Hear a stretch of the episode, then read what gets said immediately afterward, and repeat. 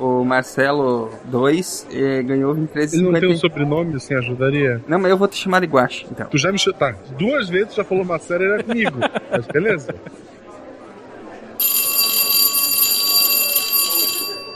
A chamada? Perdi a chamada. Ai, que legal. Perdi a chamada. Pô, professor, o cara entra na, na, na sala. Ah, co- ah, Atenção, turma. Atenção, todo mundo silêncio agora. É, vamos à chamada, então. Hum, primeiro, Emmett Brown.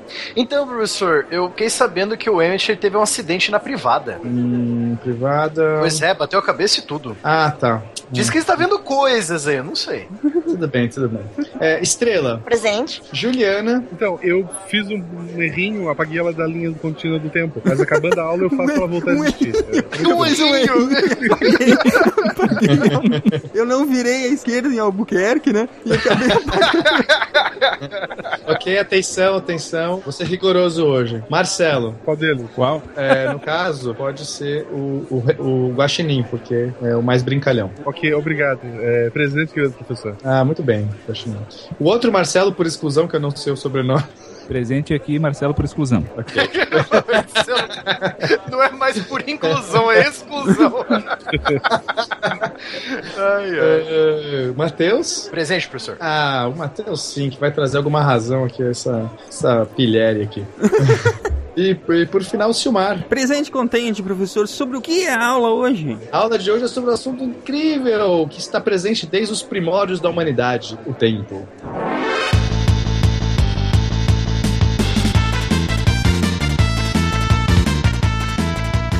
Aí galera, aqui é o Silmar de Chapecó, Santa Catarina e é isso aí. Vamos a todas aquelas referências de Dr. Who, de, De volta para o futuro. de Volta para o Futuro. É isso aí, vamos lá. Pena. Ah, sou eu? Caraca. Esse tá perdido na linha temporal já. Caraca, velho, eu peguei a esquerda de Albuquerque ali, foi foda. E aí, pessoal, aqui é Marcelo Rigoli de Porto Alegre, também conhecido como o outro por exclusão. E Kate, we have to go back. Não, é- não, não, não. Boa lembrança, boa, Boa lembrança. nada, boa nada, cara. Excelente lembrança. Trovões já no começo do podcast, com certeza. De Gaspar Santa Catarina, que é Marcelo Guaxinim, e pela nova definição de família, a pessoa que volta no tempo pra ser o seu próprio pai, entra em que sentido? Sem preconceitos, cara. Eu acho que a gente tem que. Acho que é super válido, entendeu? Relacionamentos sejam felizes, gente. Aqui é a Estrela de Curitiba e Silmar, como tá o tempo lá fora? Olha pela sua janela. Aqui é Matheus, professor Rabado de Curitiba, Paraná. E a Screen Gems apresenta o Túnel do Tempo. Esse era bom, hein? A seguir, Terra de Gigantes. Ah, saudosos anos 80. 80? 60, cara, tá louco? Túnel do Tempo dos anos 60, cara. Mas você assistiu nos anos Vocês estão com 80. saudade dos anos 60? Claro, o Cris dos Suíços Cubanos. Porra, o mundo quase explodiu, cara. Que maravilha. Se tivesse o Matheus já nascido nos anos 60, ele, ele teria feito o mundo se explodir. Ô, Kennedy, desculpa, apertei aquele botão vermelho, não sabia que era pra apertar. Vocês estão ouvindo o SciCast, o podcast sobre ciência mais divertido da internet brasileira. Science World Beach.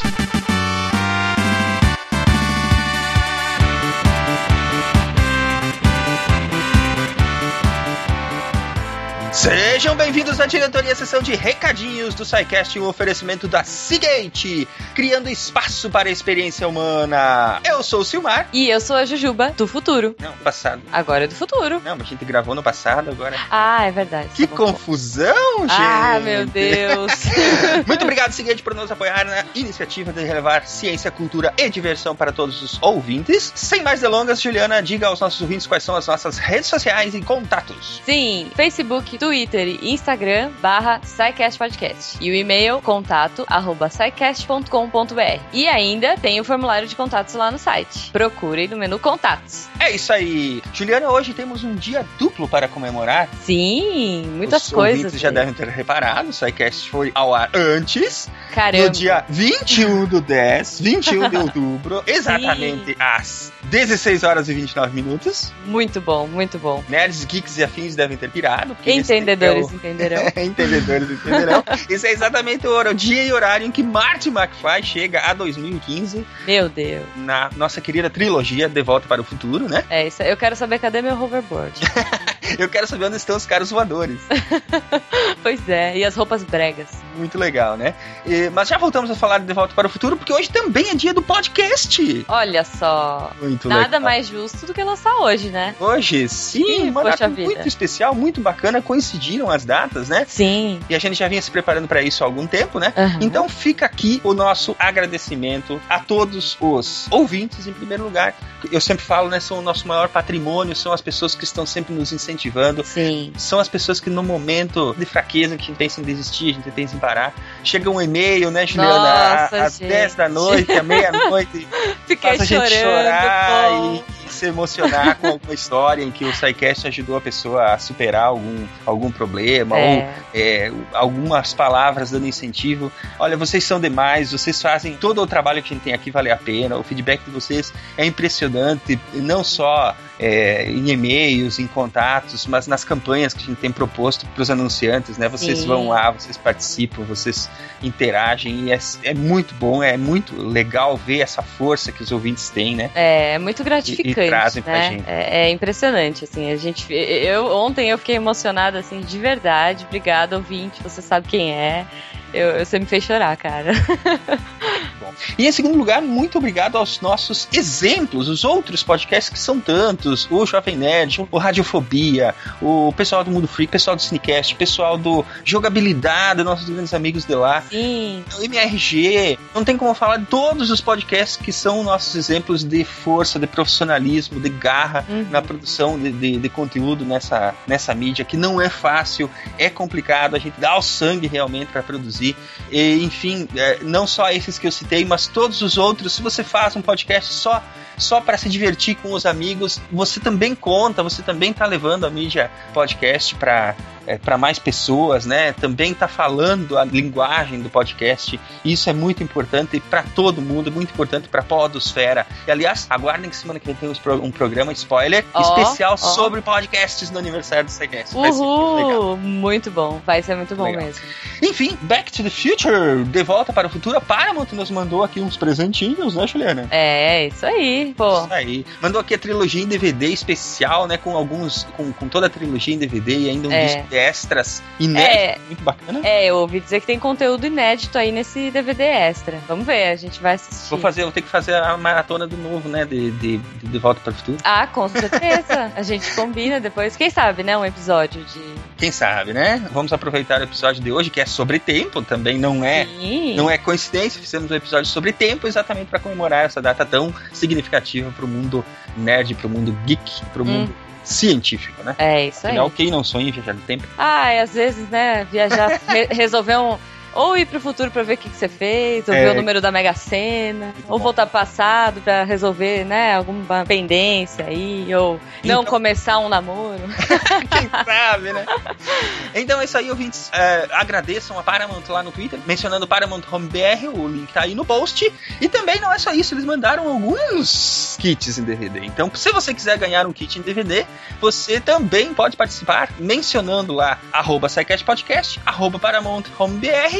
E escrevendo brevemente o que você faria se pudesse viajar no tempo. Uhul. Então, é, as melhores respostas receberão lá um kit especial com a trilogia em DVD, mais os discos de extras inédito, né, Juliana? Sim. O resultado dessa promoção sai lá no dia 30 do 10. É, então se você tá ouvindo depois, você vai ter que arranjar um DeLorean, um pouquinho de plutônio e voltar no tempo, cara. Sinto Então muito. é com os líbios, lembra? Isso, isso. Muito bem, o que mais, Juliana? Temos mais algum recadinho para hoje? Cara, assim, é, eu, eu tô sozinha em casa, né? Tô- Aham. minha, mãe, minha mãe tá viajando, tô comendo arroz, arroz com ovo, tá uma tristeza, piojo.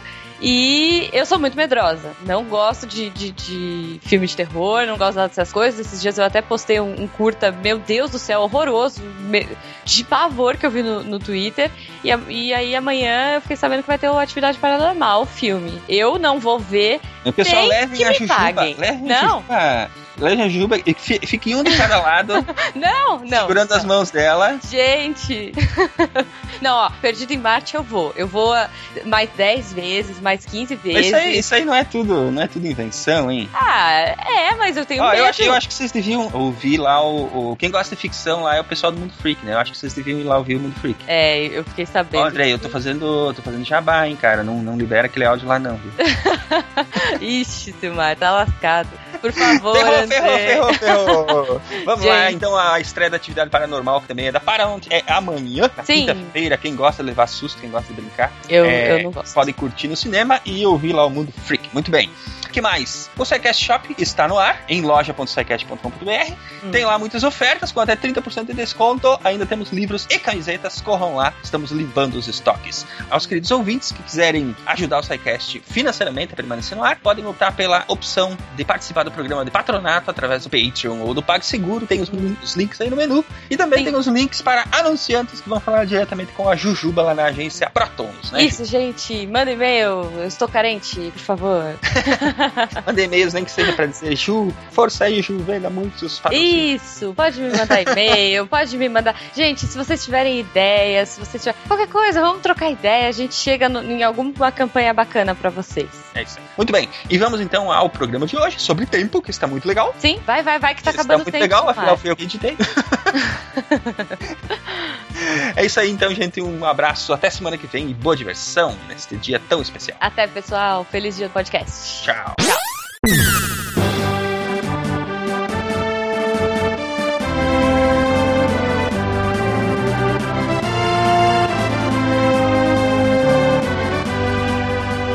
Gente, me digam uma coisa. É só porque eu tô ficando velho que cada ano que passa, o tempo parece que passa mais depressa? Sim, tá ficando velho.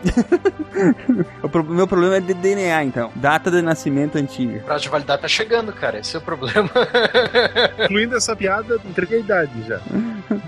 E aí, tem explicação pra isso, pessoal? Hum, não sei, talvez porque as memórias vão ficando cada vez piores, então a gente passa mais rápido pelos eventos que a gente não lembra direito Tem deles. uma explicação neurológica pra isso. Marcelo, gostaria de tentar? É, sim, é. A resposta curta é sim, né? É, é, então, assim, tem um- uma coisa que a gente chama de memória autobiográfica, né? E é um conjunto de memórias que estão relacionadas à experiência que a gente teve. E a nossa percepção do tempo, ela é, ela não é como um relógio, né? A gente não tem uma passagem fixa, de tempo fixo no tempo. A gente tem uma passagem que ela é pautada por eventos que a gente vive. Então, quando ah, quanto mais tempo a gente vive, mais experiências a gente tem nessa linha do tempo da nossa memória, por assim dizer. Então, na verdade, é como se a gente, por exemplo, né, ah, a avó da minha namorada, ela tem 100 anos e para ela, um dia, um ano da vida dela é 1% da vida dela. Enquanto para alguém que passa um ano da vida dela e ela tem 10 anos, passou 10% da vida dela. Então, a percepção do tempo vai se alterando conforme o tempo vai passando, porque o span que a gente tem de comparação é maior. Né? É, é como se a. Se, se quanto mais distante tiver, por exemplo, o tempo que a gente quer, que a gente quer lembrar, o, o tempo passado, quanto mais distante ele tiver, menos, é, menos ele vai parecer ter sido é, cumprido pra gente, é isso? Exatamente, exatamente. Como né? se as memórias mais recentes elas tivessem, elas fossem perceptivelmente maiores, ou a sensação de que elas são maiores, porque elas, exatamente por ser recentes, eu lembro mais coisas dela. Por que, que na sexta-feira, entre as 13 horas e as 17, leva 30 horas acabar o dia? Por que, que o ponteiro demora tanto pra, pra passar aquele último minuto, hein, na, na- na sexta-feira? Cara, tem uma coisa que a gente chama de percepção de dilatação temporal, né? É um conceito que, como vocês vão, se vocês forem estudar psicologia algum dia, vocês vão ver que a gente rouba tudo da física, a gente não inventa nada, né? Então esse foi outro conceito, né? Que a gente Já roubou. sabia, ai, eu sabia, caraca. Nada se cria, tudo se copia. Todo, esse tempo todo. A gente fala de estresse, a gente fala de resiliência e isso tudo foi roubado, nada a gente inventou. Ah, ah, mas, de novo, né? Aqui ah, a gente tem alguns experimentos que demonstram que, dependendo do tipo de experiência que a gente tem, a nossa percepção do tempo ela pode dilatar, né? E vai desde coisas bem não aplicáveis, assim. Tem um experimento, os caras apresentavam círculos numa tela, tá? E depois estimavam para as pessoas, pediam para as pessoas estimar quanto tempo tinha cada círculo, né? Aparecia o círculo na tela. Detalhe, um dos círculos vinha em direção à pessoa, ou seja, ele aumentava de tamanho. E isso faz, fazia com que eles dilatassem a estimativa do tempo. Então, todos apareciam por 0,5 segundos, mas uma eles achavam que ficava mais tempo, porque estava em movimento. Então, e isso se aplica também ao nosso estado de humor. Assim, se a gente tá entediado, a gente percebe mais as coisas porque a gente quer que elas passem. Então, a gente também tem mais marcos no tempo, né? É, eu- até, até quando está numa situação de perigo, existe uma dilatação do tempo, mas é, é até uma questão da, da- da adrenalina, enfim, de sobrevivência, para que você consiga reagir mais rápido numa situação de perigo. É, é. Isso é outra dilatação do tempo, né? Que tem um princípio evolutivo de sobrevivência, né? Então, ela te dá mais, vamos dizer assim, mais tempo de raciocínio pra te conseguir reagir de uma maneira mais adaptativa, né? Aí os jogos vêm e colocam o nome disso aí como Bullet Time. Exatamente. Ou o modo Matrix do jogo, né? Que ficou famoso também.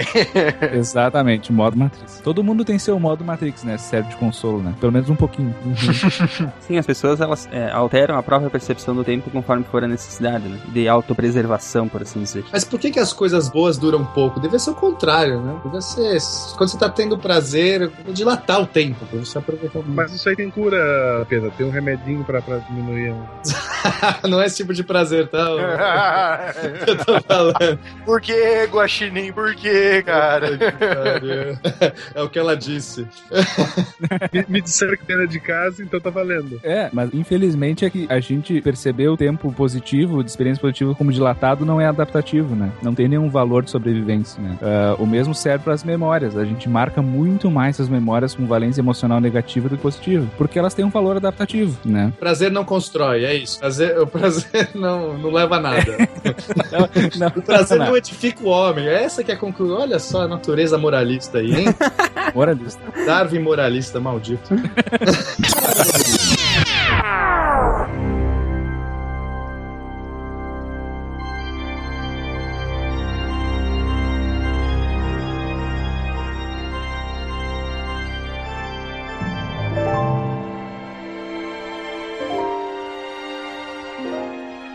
Página descumprido. Não vá pra zona proibida. Nunca! Eu não volto daquela cela! Vamos, Matheus!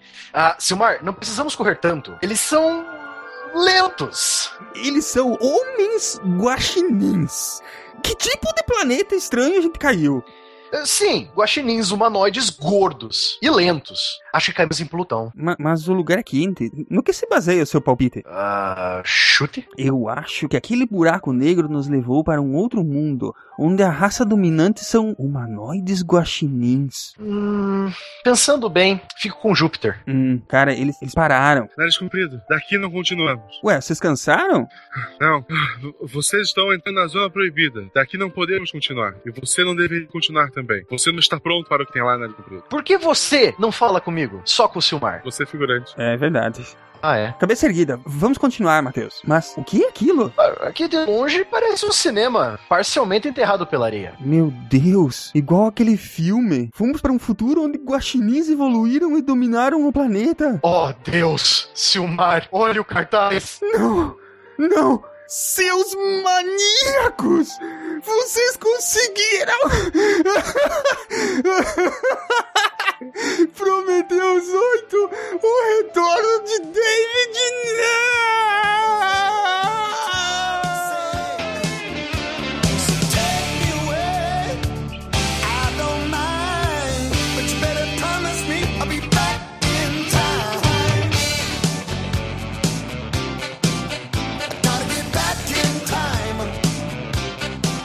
bem, vamos falar hoje então sobre tempo. A percepção humana do tempo, a percepção neurológica do tempo, a percepção histórica do tempo, a percepção da física do tempo. São vários tipos de tempo, mas que no final é tudo tempo. Tempo, tempo, tempo, tempo. Marcelo, o que vem a ser o tempo, afinal de contas? Uma coisa que diferencia muito a gente ho- hoje em dia do que era os antigos europeus, do pessoal do Oriente, né? É o conceito do tempo. Gregos, chineses, os, os mesmos povos nômades, árabes, é... o tempo para eles ele era o ciclo da natureza. Era o amanhecer, o anoitecer. É... Para quem vivia vida depois de cultivo é as estações do ano, que eram definidas ah, muito mais pelo cair das folhas, pela época do plantio, pela época da, da colheita. Eles tinham uma noção de tempo mais livre, eles não tinham muita noção. Eles tinham noção de quando era, sei lá, o meio-dia, que o sol estava no, no ápice, o nascer do, do, do sol, o pôr do sol, mas eles não ficavam contando os minutos, até porque esse conceito nem existia pra eles, né? Ó, te- não, cara, não vem com isso. Tempo não é uma construção social. Numa construção social. Tudo é construção social. É moda, moda 2015, tudo é construção social. É, outra moda também é tudo culpa do Marx também.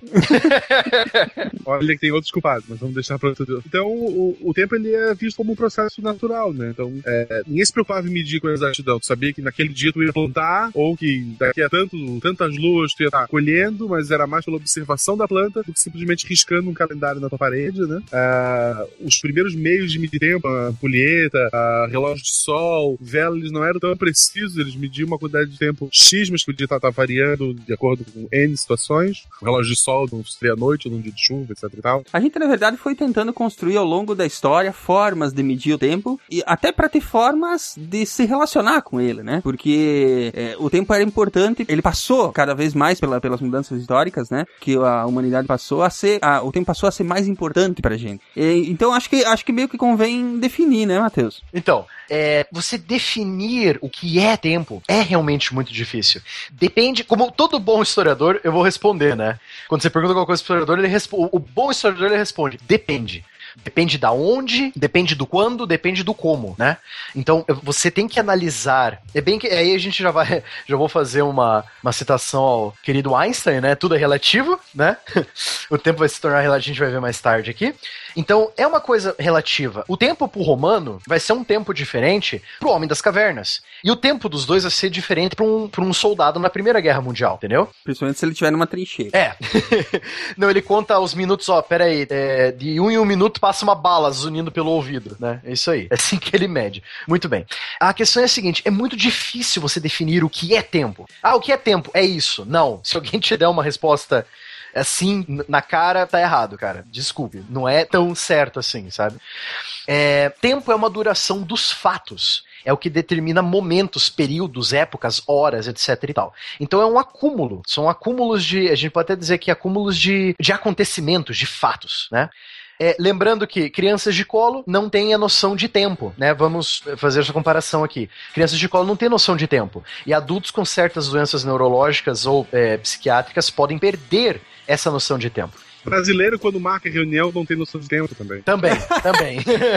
Três horas começa a reunião, né? Mas eu brinquei, mas pelo que você falou aí das crianças, né? Pode até mesmo ser que a percepção de tempo seja realmente um pouco de construção social, né? Porque a gente vai ter tendo essa noção quanto cresce. Sim, claro, tudo vai variar da sociedade onde essa criança vai nascer, tudo vai variar dos, do ensinamento dos pais, aonde ela vive, se ela vive na cidade, se ela vive no campo. Tudo isso vai afetar a noção de tempo que a criança vai construindo, entendeu? É pelas experiências que ela tem, né? Mas com certeza o aspecto cultural vai influenciar bastante depois no, na necessidade disso, né? Eu acho que a existência da memória, ela acaba criando a noção de tempo quando a gente consegue ordenar na nossa cabeça a- a- os fatos que a gente viveu. Então a gente precisa criar uma, uma- um jeito de, de expressar quando um fato aconteceu antes do que o outro, ou até para a gente entender essa ordenação. E aí, naturalmente, a gente cria a noção de tempo. Talvez pessoas que não tenham memória não tenham essa noção de tempo. Eu recebo essa pergunta e o que é tempo tantas vezes durante as aulas de história, cara, é muito complicado.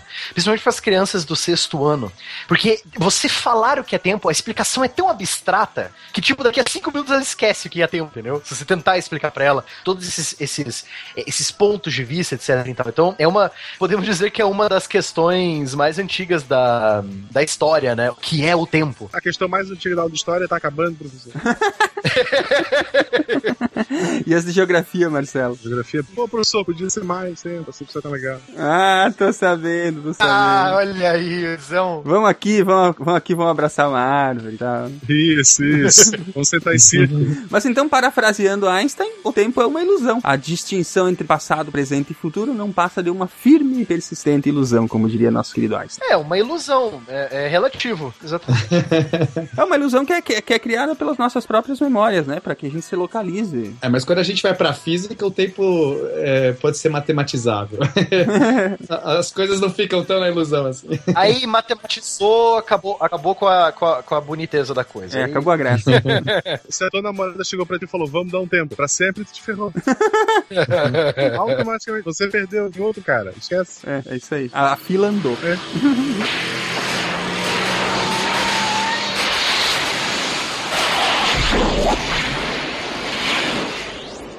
Bom, então, aí você tem essa coisa de contar o tempo. Nós não sabemos o que é o tempo definitivamente, mas nós sabemos contá-lo, né? O tempo marcado pelo relógio não é o chamado tempo universal, que nós vamos ver daqui a pouco, nesse cast ainda. É, mas sim, Ainda hoje. ainda hoje, no Globo Repórter.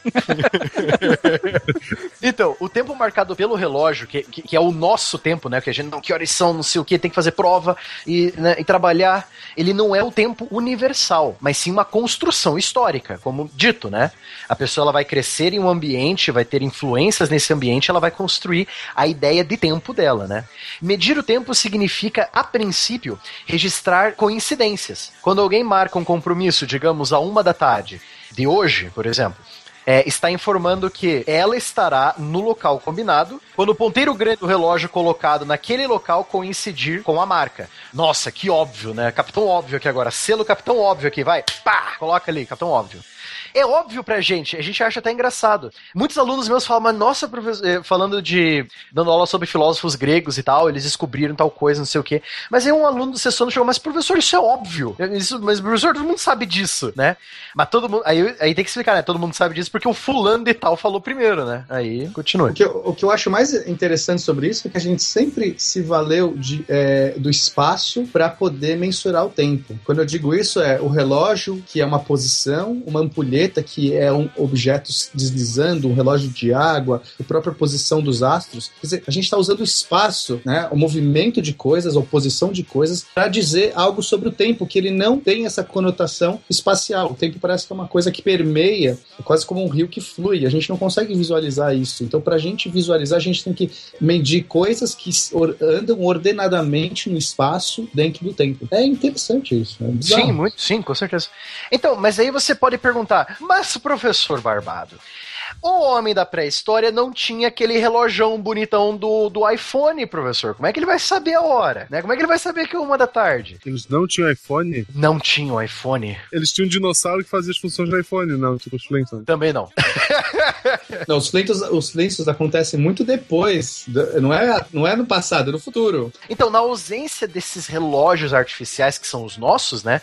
A humanidade, desde o homem da caverna, ela, ela tentou se adaptar, eh, ela se adaptou ao longo da história à, à regularidade observada em fenômenos naturais. Por exemplo, o posicionamento de constelações, de estrelas, do Sol, da Lua. É, é- é interessante que surge da necessidade. É, quando você está muito, quando está muito próximo da natureza, né? Quando a gente está falando das civilizações mais antigas, que elas são essencialmente naturais, é, você, você consegue observar uma, um padrão que é o sol nascer e se pôr numa regularidade, você consegue saber que amanhã ele vai nascer e se pôr, né? Se, se os deuses não estiverem muito, muito de mau humor.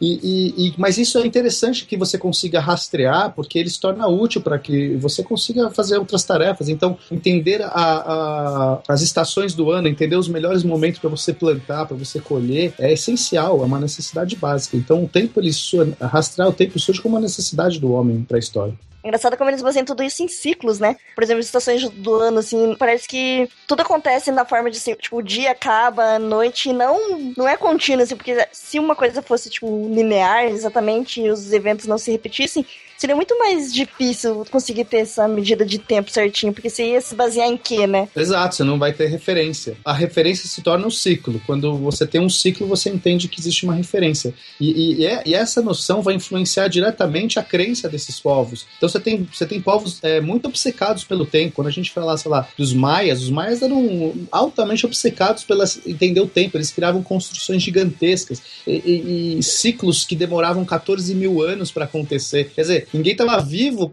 a civilização já tinha acabado, mas os ciclos deles estão lá. Até hoje, a gente pode continuar usando os calendários mais, é muito legal. Eu ainda prefiro a caverninha do náufrago, ele marcou lá os meses, tudo ali na, na, na, na luzinha da parede da caverna ali.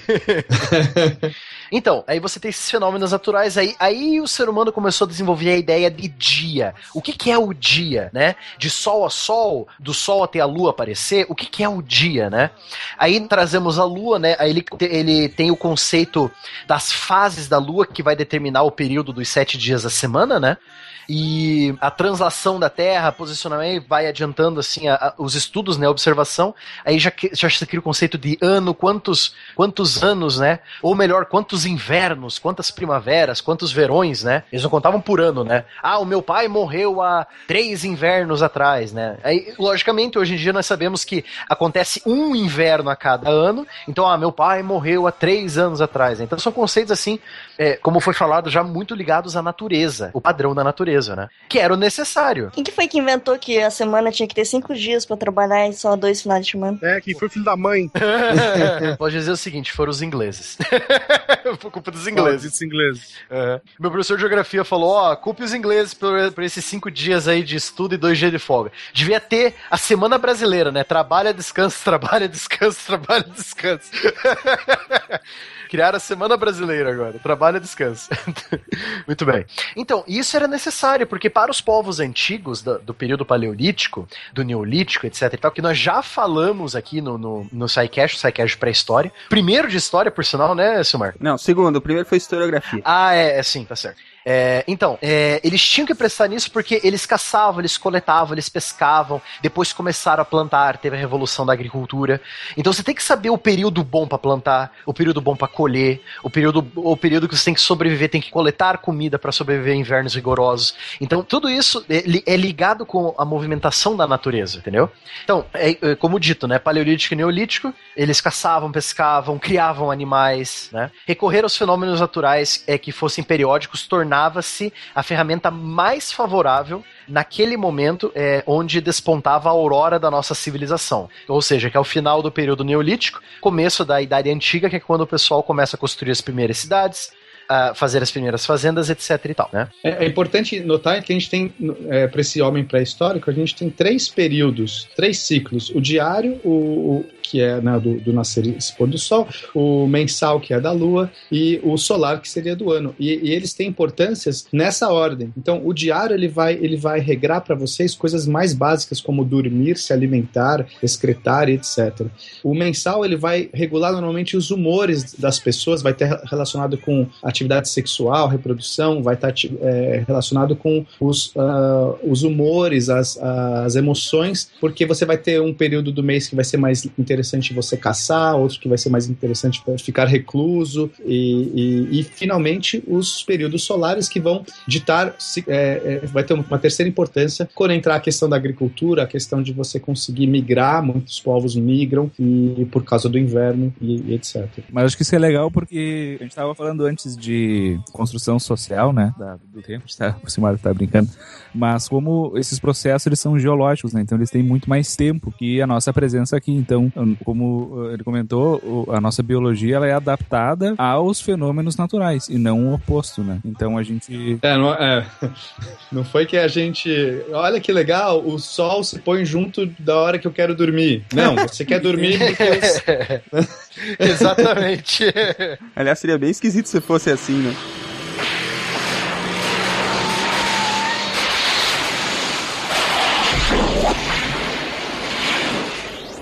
Com o alvorecer das primeiras civilizações que nós já vimos aqui no SciCast também, nos caches de história, os sumérios, os babilônicos, os egípcios, né? Então, todos eles vão ter uma noção do tempo, desse tempo que nós contamos. Para quê? Para você ter um padrão para plantar, para fazer as suas atividades, né? Então, os sumérios eles chegaram a elaborar um calendário, que era é, ele se dividia em 12 meses, cada mês com 30 dias, sendo que os dias eram divididos em 12 períodos, que equivale a duas horas cada um. E dividiam cada um desses períodos em 30 partes, aproximadamente 4 minutos. Então era uma divisão bem, meio maluca, quase parecida com a nossa, mas aí essas 30 partes que eram mais ou menos de 4 minutos aí já deu uma complicadinha já e já se perderam no rumo já. A gente conta até 10 inventaram que é 12 horas e 60 minutos. Quantos dedos tinha esse pessoal? isso, exatamente. Tem uma explicação, na verdade, pra isso. A gente falou um pouco até no cast de matemática, você lembra? Sim, da graus, não sei o que, mas porra, eu preferia que fosse até 10. Se fosse tudo múltiplo de 10, seria uma beleza. Tudo múltiplo de 10? Nossa, que beleza. Tu tem 3 semanas de 10 dias por mês, por exemplo. Depois dá um jeito lá com os só faz dia de festa. né? Sabe, é um dia fora do calendário, é o dia de festa. Uhum. É, só pra ajeitar o negócio. É, é o né? dia a mais pra, pra dar o ano bissexto, né? Isso, isso. 10 dias certinho tá bom. Além do povo sumério, que foram um dos primeiros ali que surgiram na Mesopotâmia, é, os egípcios também tinham um calendário e eles utilizavam as fases da lua. É, mas depois, depois, é, é, esse primeiro calendário egípcio que usava as fases da lua, ele foi substituindo por um que usava o movimento da estrela Sirius. Que é a estrela é mais brilhante na, no céu no, no céu noturno, né? É, faz sentido isso, professor, porque a coisa mais fácil de você começar observando no céu é a lua, do que Sirius, né? Então, assim, sei lá, se o cara fala assim, vou fazer um calendário hoje. Ah, Sirius, olha só aquela estrela. Não, você começa fazendo uma, uma coisa óbvia, tipo a lua. E aí depois eles vão melhorando esse processo. ali. É, eles vão observando que, pô, mas tem aquele pontinho bem luminoso lá no, no fundo, perto da lua, sabe? O que, que é aquilo? Vamos, aquilo lá é mais preciso, né? Querendo ou não, é mais preciso. É, então, aí os movimentos da estrela Sirius, que passa próxima ao Sol a cada 365 dias, se tornando um calendário solar. Então eles usam o Sol mais a estrela Sirius, eles usam essa, essa observação. Lembre-se, pessoal, é tudo observação. Observe e anota, observe e anota. Então imagine, você ficar um ano. Não tinha TV, gente. Não tinha TV, é fácil. Põe Netflix pra esse povo ver se eles vão fazer alguma coisa. Ou era isso, ou era ver o Rio Nilo encher e esvaziar. Era isso. Que programa. No máximo, tu podia ver aquela novela 10 Mandamentos ao vivo. Exato. Mas é- é, legal falar que eles tinham uma astronomia bem avançada para a época, e até os astrônomos da nossa civilização, nossa era, é, quando eles começaram a olhar as anotações astronômicas dos egípcios, é, porque os egípcios têm essa coisa do, do tipo, no dia tal, o sol vai surgir na, na tumba do faraó, eles, eles gostam de, de fazer toda essa alegoria. E, e aí os caras começaram, é, os, os cientistas falaram assim, nossa, os egípcios estavam errados, porque não, não tá batendo as contas, eles estão falando que a estrela que marca o Polo Norte é a Alpha Draconis, e, e hoje a gente usa a estrela Polaris, que inclusive recebe esse nome por, por conta de ela estar no Polo Norte. Só que depois os astrônomos foram perceber que, por conta do movimento de precessão da Terra, na época dos egípcios, há, sei lá, 5 mil anos atrás, 6 mil anos atrás, é, de fato era a Alpha Draconis que marcava a, a- a posição do, do Polo Norte. Então, chupa essa, os egípcios estavam certos. e outra, ainda bem que eles estavam certos, né? Senão Indiana Jones não quer achar a Arca da Aliança, né? ainda bem. Porque seria um desastre. E Alpha Draconis é o setor de onde vem os reptilianos. Eu aprendi no mundo freak, isso, sério. Exatamente, exatamente. A origem deles é lá. É ótimas referências num podcast de ciência. Não, não escutem aquele podcast, não. É, o Guaxinim sempre tem posições muito acertadas e balizadas aqui. Então, na, na mesma época que os, que os egípcios eles passaram a usar o Sol, a estrela Sirius, para fazer esse calendário 365 dias, formar o ano, eles usavam também as inundações anuais do Rio Nilo. Então, você junta tudo, junta os períodos, é, é, junta a- as fases da Lua, depois você junta a- o movimento do Sol, o movimento da estrela Sirius à noite. Você anota tudo isso. Usa primavera, verão, outono, inverno. Usa principalmente no caso do Egito, né, que o inverno é que o inverno não é tão rigoroso quanto no, no norte da Europa, né, por exemplo. Então você- eles usam a- as inundações anuais do Rio Nilo, que eles sabem de mês tal a mês tal, todo ano, até o Rio Nilo secar, ele vai encher e vai esvaziar. Sempre naquele período ali. Como a gente falou nos castes até, né? Enquanto da Mesopotâmia era um rio bem maluco que enchia quando queria, o do Nilo ele era regradinho, ele seguia o calendário. Seguir um padrão, exatamente. Então, tudo isso é uma construção da sociedade e todo o povo egípcio seguia aquele horário. Seguia o horário, seguia o tempo da estrela Sirius, do Sol e das inundações do Rio Nilo, entendeu? Então, é uma construção social, é uma construção histórica, essa coisa de o que, era, o que é o tempo, né? Aí vieram os gregos que influenciaram mais o eles influenciaram mais a Europa e, consequentemente, nós aqui das Américas do que os egípcios, né? Então, os gregos antigos eles tinham duas palavras para se, é, para se ligar ao tempo: é Cronos e Kairos. Então, a primeira palavra, Cronos ou Cronos, é, refere-se ao tempo cronológico. Ou sequencial, ou seja, a própria palavra cronológico vem da porcaria da palavra grega cronos, né? Muito bem. Que pode ser, pode ser medido. É o tempo que nós, é o tempo que os egípcios estavam fazendo com o Nilo, é o tempo que você mede. Então, ah, do dia tal ao dia tal, então vão ser aqui, vamos dizer assim, é, 10 dias o rio Nilo começou a encher. Aí ele ficou cheio. Aí lá, depois de tantos 60 dias, 90 dias, ele começou a esvaziar. Então esse é o tempo cronológico, né, que os egípcios estavam é, planejando já. E, o, e a outra palavra, kairos, ela significa, fazendo uma tradução aqui, é o momento certo, o momento oportuno, traduzindo ela é, direto, né? Um momento indeterminado. O dia D. Dia, dia D, é. Dia D, hora H. É um momento indeterminado no tempo, em que algo especial acontece. Em teologia, descreve a forma é, qualitativa do tempo. O tempo de Deus, por exemplo. Então, é, os primeiros teólogos da, da Igreja Católica, lembre-se que a Igreja Católica é, melhor, a, toda a base da Bíblia, etc e tal, toda a base da Igreja Católica, ela é, era em grego, não era em latim. Ela se tornou latim depois que Roma se transformasse na, na sede da Igreja Católica, né? É, então é o, é o tempo de Deus, é uma qualidade do tempo, né? O kairos, o tempo de Deus. Enquanto o Cronos é o tempo da natureza, o tempo dos homens. Então é, é, isso por muito tempo ficou na sociedade europeia, né? Por causa dos romanos. Bloody Romans. Aí surge a ideia de vamos medir o tempo então, vamos, vamos programar. Quando vamos plantar, quando vamos fazer isso, quando vamos fazer aquilo. Nós já falamos essa palavra e nós vamos falar ela de novo, né? Então, esses povos eles começaram a construir calendários, né? Então, essa necessidade de controlar o tempo, de registrar a passagem do tempo, é, sempre foi importante para essas civilizações. É, é até legal falar a origem da, da palavra calendário vem de calendas. Calendas era o dia, o primeiro dia de cada mês, de cada que o caso representa a lua. Então, quando você via a lua nova, aí depende do, dos povos, mas normalmente a, a lua nova marcava a calenda. Então você acabava falando assim, ah, a primeira ca calenda de primeira, segunda, terceira, e aí então a, a, sucessão de calendas formava a palavra calendário. Sim, é cada o que é, é, eles pegam lá, por exemplo, a lua nova acontece uma a cada mês, né? Então você já tem lá tantas luas novas, tantas calendas, né? E fica, vai formando isso aí. Então essa é, era necessário, é uma coisa totalmente necessária pela, é, para a sociedade, né? Falamos muito das civilizações que registraram na forma escrita a passagem do tempo, justamente por causa disso, né? Elas registraram, tá lá escrito na pedrinha, na lajotinha de argila, tá tudo ali guardadinho. Medimos o tempo assim, cambada. Oh, eu gosto dos, dos, calendários astecas, são aqueles todos cheios de desenhos, alegorias, formas. E são redondos também, né? Eles faziam em forma redonda. Eles não contam com números, né? Eles contam com tipo, imagens, figuras, Deus. É diferente o jeito de contar.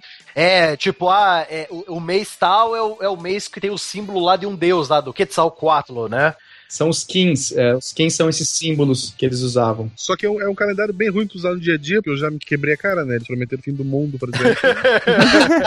Tava no dia errado. A gente se programa, faz empréstimo, dança pelado do trabalho e daí. Mas é aí que vem, Guaxinim. Eu acho que interpretaram errado. Porque pensa bem, o que acontece? Nós, nós temos calendários que acabam também. O que acontece quando acaba um calendário? Começa de novo. Não, começa outro, pô. Se os mais estivessem vivos eh, no dia 21 de dezembro de 2012, eles iriam tá, beleza, acabou o calendário, vamos fazer um outro. Eles fazeriam outro, cara.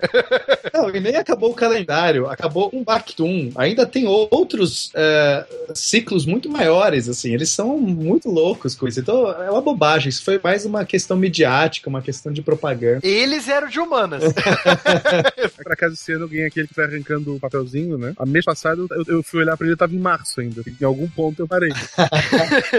eu gostava de um calendário que, que eu tinha aqui em casa quando eu era pequeno, que você furava e tinha um chocolatinho, sabe? Não sei se vocês já usaram esse. É um calendário que você, cada dia você pode pegar um chocolate. E, esse ano tinha acabado muito rápido pra mim. Não tinha passado nem no primeiro de janeiro, né?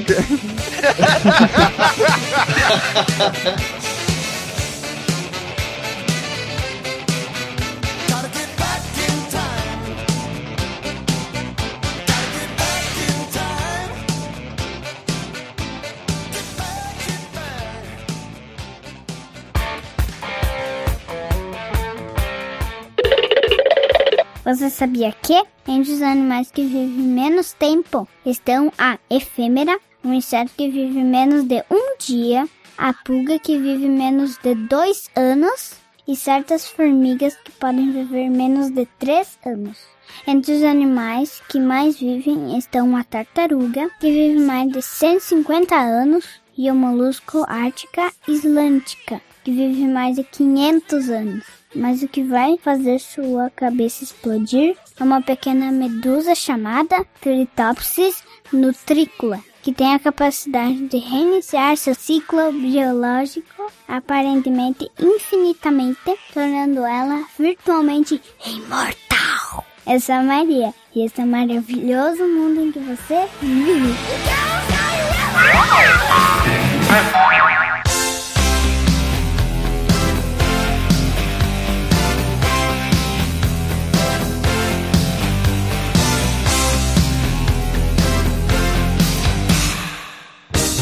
Aí nós vamos para os tipos de calendários que foram surgindo ao longo do, do, do tempo, foram se modificando e foram se adaptando os que sobreviveram a- aos nossos dias, né? Então você tem o calendário lunar, o calendário solar e o lunisolar. Então vamos começar pelo, pelo, pelo um dos mais fáceis, né? Que é o calendário lunar. Então, o calendário lunar, ele é um calendário cuja data é indicada de acordo com as fases da Lua, logicamente, né? Calendário lunar, né? Bem óbvio. Por favor, bem óbvio, né? Pô, professor, muito óbvio isso. Que são 29 dias e meio, né? São, exatamente. É, ele também é chamado do calendário hebraico calendário islâmico, que são as duas religiões que usam é, esse tipo de calendário, né? Até hoje. Sim, até hoje. O calendário judaico, eles misturam os dois, né? Porque se você usar só o lunar, dá 354 dias. E como é 29 dias e meio, compensar. Daí, tipo, a cada. Eles fazem uma conta meio maluca lá e eles incluem um mês a mais, assim, pra tentar compensar esses dias que eles vão perdendo aos poucos, assim, pra poder bater certo. Mas, tipo, se O judeu você. tem 13 meses? Às vezes sim. É, depende. É, porque, é, é, assim, você tem que monitorar a Lua, mas de vez em quando a, a Lua, ela não tá sincronizada com o movimento da Terra ao redor do Sol. Seria até bizarro se tivesse. Quando termina um ano, a Lua não, não terminou seu ciclo. Então, se você segue só a Lua e esquece o Sol, de vez em quando, para você manter a ordem das coisas, não ficar totalmente alienado do, resto do mundo, você precisa voltar a, a, a, a zerar. E aí você põe um mês a mais ali, com os dias faltando. Que É loucura. Aquela música faz mais sentido agora. Qual? A lua me traiu. Sim, tanto que é 29 dias e meio, então alguns meses tem 29 dias e outros tem 30. Exato. Caramba. Dia 14 de setembro foi ano novo, eles estão no ano 5776. É, é, as festas são todas móveis, porque elas são baseadas na Lua, né? Então não é. Não dá pra você ver no nosso calendário solar, olhar o calendário judaico, não vai fazer sentido nenhum. Hein, você, se você ficar comparando ano por ano, muda, não é tipo, ah, é tantos dias, sempre no dia tal de setembro, não sei o que lá. Sempre fica mudando os dias assim, pra, porque ele segue diferente. O Sol ele anda no- no- na, na nossa, nossa esfera celeste todo dia por conta do movimento de rotação da Terra, então a Terra está girando. Mas além disso, existe um movimento do Sol dentro. é, se você marcar todo dia, sei lá, meio-dia, você olhar a posição do Sol, fotografar todo dia, onde o Sol está ao meio-dia, tirando o fato de você ficar cego, porque você não vai ficar olhando pro Sol, mas se você conseguir olha- fazer isso de uma maneira adequada, com um óculos escuro, você vai ver que ele anda no céu também. E esse movimento é devido à translação da Terra ao redor do Sol. Tem vários outros pequenos movimentos que a Terra faz. E tá. Mas é, é isso. Perfeito, mas esse, esse é o, o- o principal movimento e a, a gente chama uma volta completa ao redor do Sol. Tem dois tipos de volta que a gente pode contar. A primeira seria a volta sideral, o período sideral, que é quando o Sol, a Terra dá uma volta completa e ela está na mesma posição em relação à posição das estrelas fixas. Agora, se ela estiver na mesma posição tropical em relação às estações, aí a gente chama de ano tropical. E, e- e desde os princípios, o único ano que fazia sentido pra gente marcar era o ano tropical. Por quê? Porque é aquele que a- as médias estações. A gente não conseguia olhar a posição do Sol em relação às estrelas. Isso não fazia muito sentido na época. Eles tinham cinco dias de festa, a gente só tem um. Não faz sentido isso. Olha só, vocês aí que estão mais a par do, do- dos calendários, é, eu tenho uma colega que vai se mudar pra Etiópia. Enfim, o marido dela foi pra lá. Mas ela tava chocada que lá é 2008 agora. E daí eu dei uma olhada aqui no Wikipedia em espanhol e eu tenho a impressão que eles estão usando o calendário egípcio. Se ela tá em 2008, espera ela comprar, espera ela comprar tudo em dólar. Quando chegar em 2015, Tá valorizado. Então, assim, é 2008 lá. Porque vocês sabiam, vocês já ouviram falar disso? Como é que é? Não faço ideia também. Mas também não faz sentido ser egípcio, porque 2008 é logo agora. Assim, né? Os egípcios já tinham acabado faz tempo. Não, e a falta de poluição ajuda bastante também, né? Vamos combinar que naquela época, para você enxergar o As céu, pirâmides não ter luz. ajuda bastante. Olha aqui, ó, eu tô vendo aqui o calendário da Etiópia e ele usa o calendário juliano ainda. Sim. Ah, então ok. Por isso que tá atrasadinho um pouquinho. Não teve a reforma de Gregório, é por isso.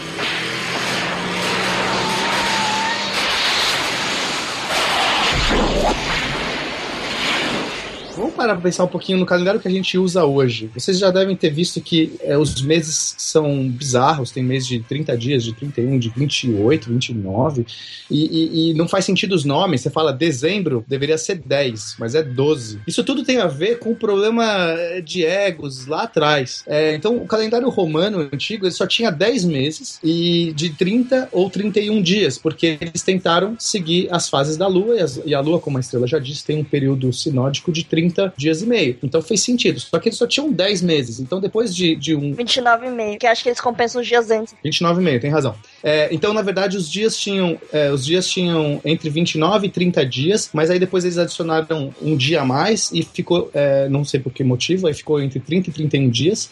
E aí no final do ano você tinha 304 dias, ok? Porque são só 10 meses. O, o, o- o ano começava em Martius, que era o primeiro mês, em homenagem ao deus da guerra, Marte. E aí depois seguia a Aprilis, Maius, Június, Quintilis, Sextilis, é, September, n- é, October, November e December. E aí fazia sentido, porque December, dezembro, 10. November, 9. E aí fazia tudo sentido. A diferença é que faltavam 60 dias nesse calendário. E os caras não perceberam que faltavam 60 dias, porque eles talvez não fossem tão bons astrônomos quanto os egípcios, ou não sei. É porque, é porque lá tinha mais coisas pra se divertir, né?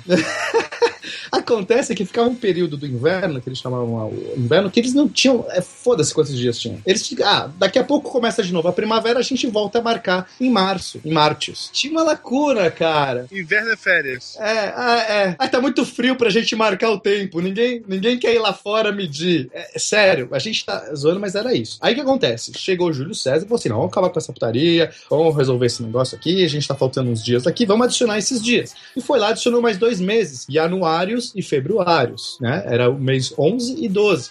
Mas, por uma questão mais de misticismo, mais de, é, sei lá, como que se fala é, quando você tem é, superstição, uma questão de superstição, eles resolveram mudar, tava dando azar começar o, o ano em Marte, em Martius. Então eles resolveram começar o ano em janeiro, em, em anuários. Daí os meses já começaram a ficar aquela coisa. Dezembro agora era 12, não mais 10. Isso explica porque fevereiro tinha um dia menos. Fevereiro nessa época tinha 29, porque era o último mês, era o que faltava. Então, ah, só faltou 29 dias para terminar. Então põe 29. Então, aquela coisa que parecia bonita, regrada, 30, 31, né? Que no começo era 29, 30, já mudou, mas, mas ainda assim era uma coisa regrada, agora começou a virar uma coisa estranha, né? E, e eu, e eu, qual a importância do tempo para nossa civilização? É, assim, imagina a gente tentar medir o espaço com uma régua, que um centímetro é grande, o, segundo é pequeno, o terceiro é médio. Você consegue entender que a medição do tempo é muito importante para nós, psicologicamente falando, fisiologicamente falando. É, a gente fica entrando em conflito muitas vezes com o nosso próprio corpo físico, porque o nosso corpo ele segue a, a, os ciclos naturais e o nosso cérebro ele acaba seguindo esses ciclos ridículos. A gente usa uma régua toda torta para medir o nosso tempo. E eu sou muito revoltado por isso. Eu acho que muitos problemas da nossa sociedade, estresse, de, de, sei lá, conflitos. Sabe, por que, que as mulheres hoje em dia são tão desregradas? Talvez a explicação seja porque o, o, o ciclo da mulher, no ciclo menstrual, ele é baseado na lua, enquanto que o nosso ciclo racional ele é totalmente esquizofrênico. É uma palhaçada. É, eu defendo muito a, a, a, gente tentar usar um calendário que seja mais natural. Daqui a pouco eu falo sobre isso. Eu estou terminando meu manifesto aqui. Só que para completar esse espetáculo aqui do bizarro, aí o, eles foram re, renomeando os meses baseados aí nos deuses, né? Começava em Marte, mas aí o Júlio César, por ter feito esse calendário lindo, reformado tudo e colocado mais 60 dias, ganhou um mês para ele, que era o mês de Júlios. Então tiraram Quintilis do, do calendário e colocaram Július. Muito bem. Aí o próximo imperador, que era o César Augustus, que também foi um grande, é, um grande imperador, fez por merecer, ele ganhou o próximo mês, que era Augustus, agosto. Só que agosto tinha 30 dias. Mas julho tinha 31, mas agosto tinha 30. Então ele falou: peraí, peraí, peraí, peraí, o meu mês vai ter menos? Ah, isso não pode acontecer. E ele roubou mais um dia de fevereiro, que já tinha 29, aí ele passou a ter 28, aí ficou 31, e aí eles mudaram os outros meses para ficar intercalados. Ou seja, ficou mais ridículo. O nosso calendário é essa sopa. E a gente usa isso, gente. O que eu acho ridículo é que a gente usa. Não é justo. Não tem outro melhor, cara. Tem que usar isso aí mesmo. Tem sim. Eu criei um calendário. Eu, é sério, é sério. Eu não tô zoando, eu criei um calendário. A maior sacanagem é agosto não ter um feriadinho. Olha, pra, pra, quem, pra quem quiser saber, eu criei um calendário que eu chamei de Decatriano, porque ele é baseado em 13 meses, são 13 luas de 20. Ele não tem o teu nome? Não, não, eu, eu né, não segui na regra aí. E ele chama calendário Decatriano, são, são 13 luas de 28 dias, na verdade é muito inspirado no calendário maia, totalmente inspirado no calendário maia. O calendário maia tem vários tipos de calendário, tá? Mas é mais inspirado no calendário é, terreno maia. E são 13 luas de 28 dias. E a coisa mais legal do meu calendário é que ele é sincronizado com a semana e sincronizado com os, os, os períodos é, naturais também, quer dizer, a tentativa mais próxima. E aí você nunca, sei lá, todo dia primeiro de qualquer mês é uma sexta-feira. Você nunca mais vai ter que ficar fazendo aquela conta bizarra de, sei lá, que dia cai o primeiro dia útil e, e, e, se, e se você vai planejar uma viagem, você tem que ficar olhando um calendário e os feriados, que são todos Sabe que hoje em dia a gente tem o celular pra isso tudo, né? Ah, mas é um trabalho. Não, mas, mas tem uma outra questão que é essa que eu tava tentando defender, que é a gente tem que usar um tempo que seja mais razoável com o nosso com os períodos naturais, porque o nosso corpo segue isso. Não é, uma, não é misticismo que eu tô falando, não tô aqui sendo, sei lá, esotérico. O teu calendário é baseado nos maias, ele também tem o fim do mundo no final, não? É, não, eu tô planejando ainda o fim do mundo, vou deixar essa parte. coloca o fim do mundo pra uma segunda, início da manhã. Eu, eu acho que a gente podia começar a adotar, cara, o calendário do que vocês acham? Não, sério, gente, se os ouvintes quiserem, porque hoje quem usa o meu calendário são cinco pessoas. Mas, ó, hoje é o dia 14 Caosian, todos os nomes dos meses, eles não são usados, é, é decididos com nomes de imperadores ou qualquer coisa assim, eles tendem a seguir uma coisa natural, então o primeiro mês chama Aurora. É nome de ex-namorada tua, não? São todos, é, todos os meus ex-namorados estão aqui. E, e, eu tentei usar é, elementos naturais, coisas naturais para representar um calendário, porque eu acho que é isso que faz um calendário. Eu tenho qualquer tentativa de colocar algo artificial uma coisa perene que vai, sei lá, é, é meio, é meio boçal. Não, mas ó, curiosamente chama Nixian o nome do último mês inspirado, porque é o mês da morte, o mês que termina, por isso vem de Nixus. Tem um dia mais perdido assim no meio do Tem um dia mais, tem um dia mais para fazer, que é o dia fora do tempo, para fechar, e o dia fora do tempo nos anos bissextos acontece dobrado, e é perfeito. Então a cada quatro anos a gente tem um feriado, um dia a mais para refletir aí, é como se fosse dois dias. Ah, é feriado? É, feri é, tem que ser feriado. Não, tem que ter feriado, né, cara? No, no, dia fora do tempo você vai trabalhar. Se tiver mais feriado que o que eu uso atualmente, eu adoto o teu, tá? a gente dá um jeito, faz uma consultoria aqui, Guaxinim, não tem problema.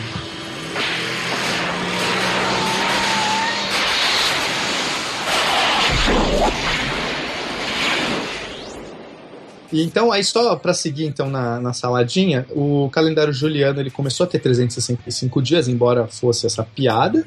E aí, no ano 1582, eles perceberam que o calendário estava muito. Tinha, tinha alguns probleminhas. Por quê? Porque não levava em conta uh, as horas extras, porque todo ano a gente tem algumas horas que sobram, e aí a cada quatro anos a gente joga mais um, um dia no, no ano para dar o truque, para sincronizar com a rotação da Terra, né? Porque a Terra não está sincronizada com a, com a, a translação, não está sincronizada com a rotação.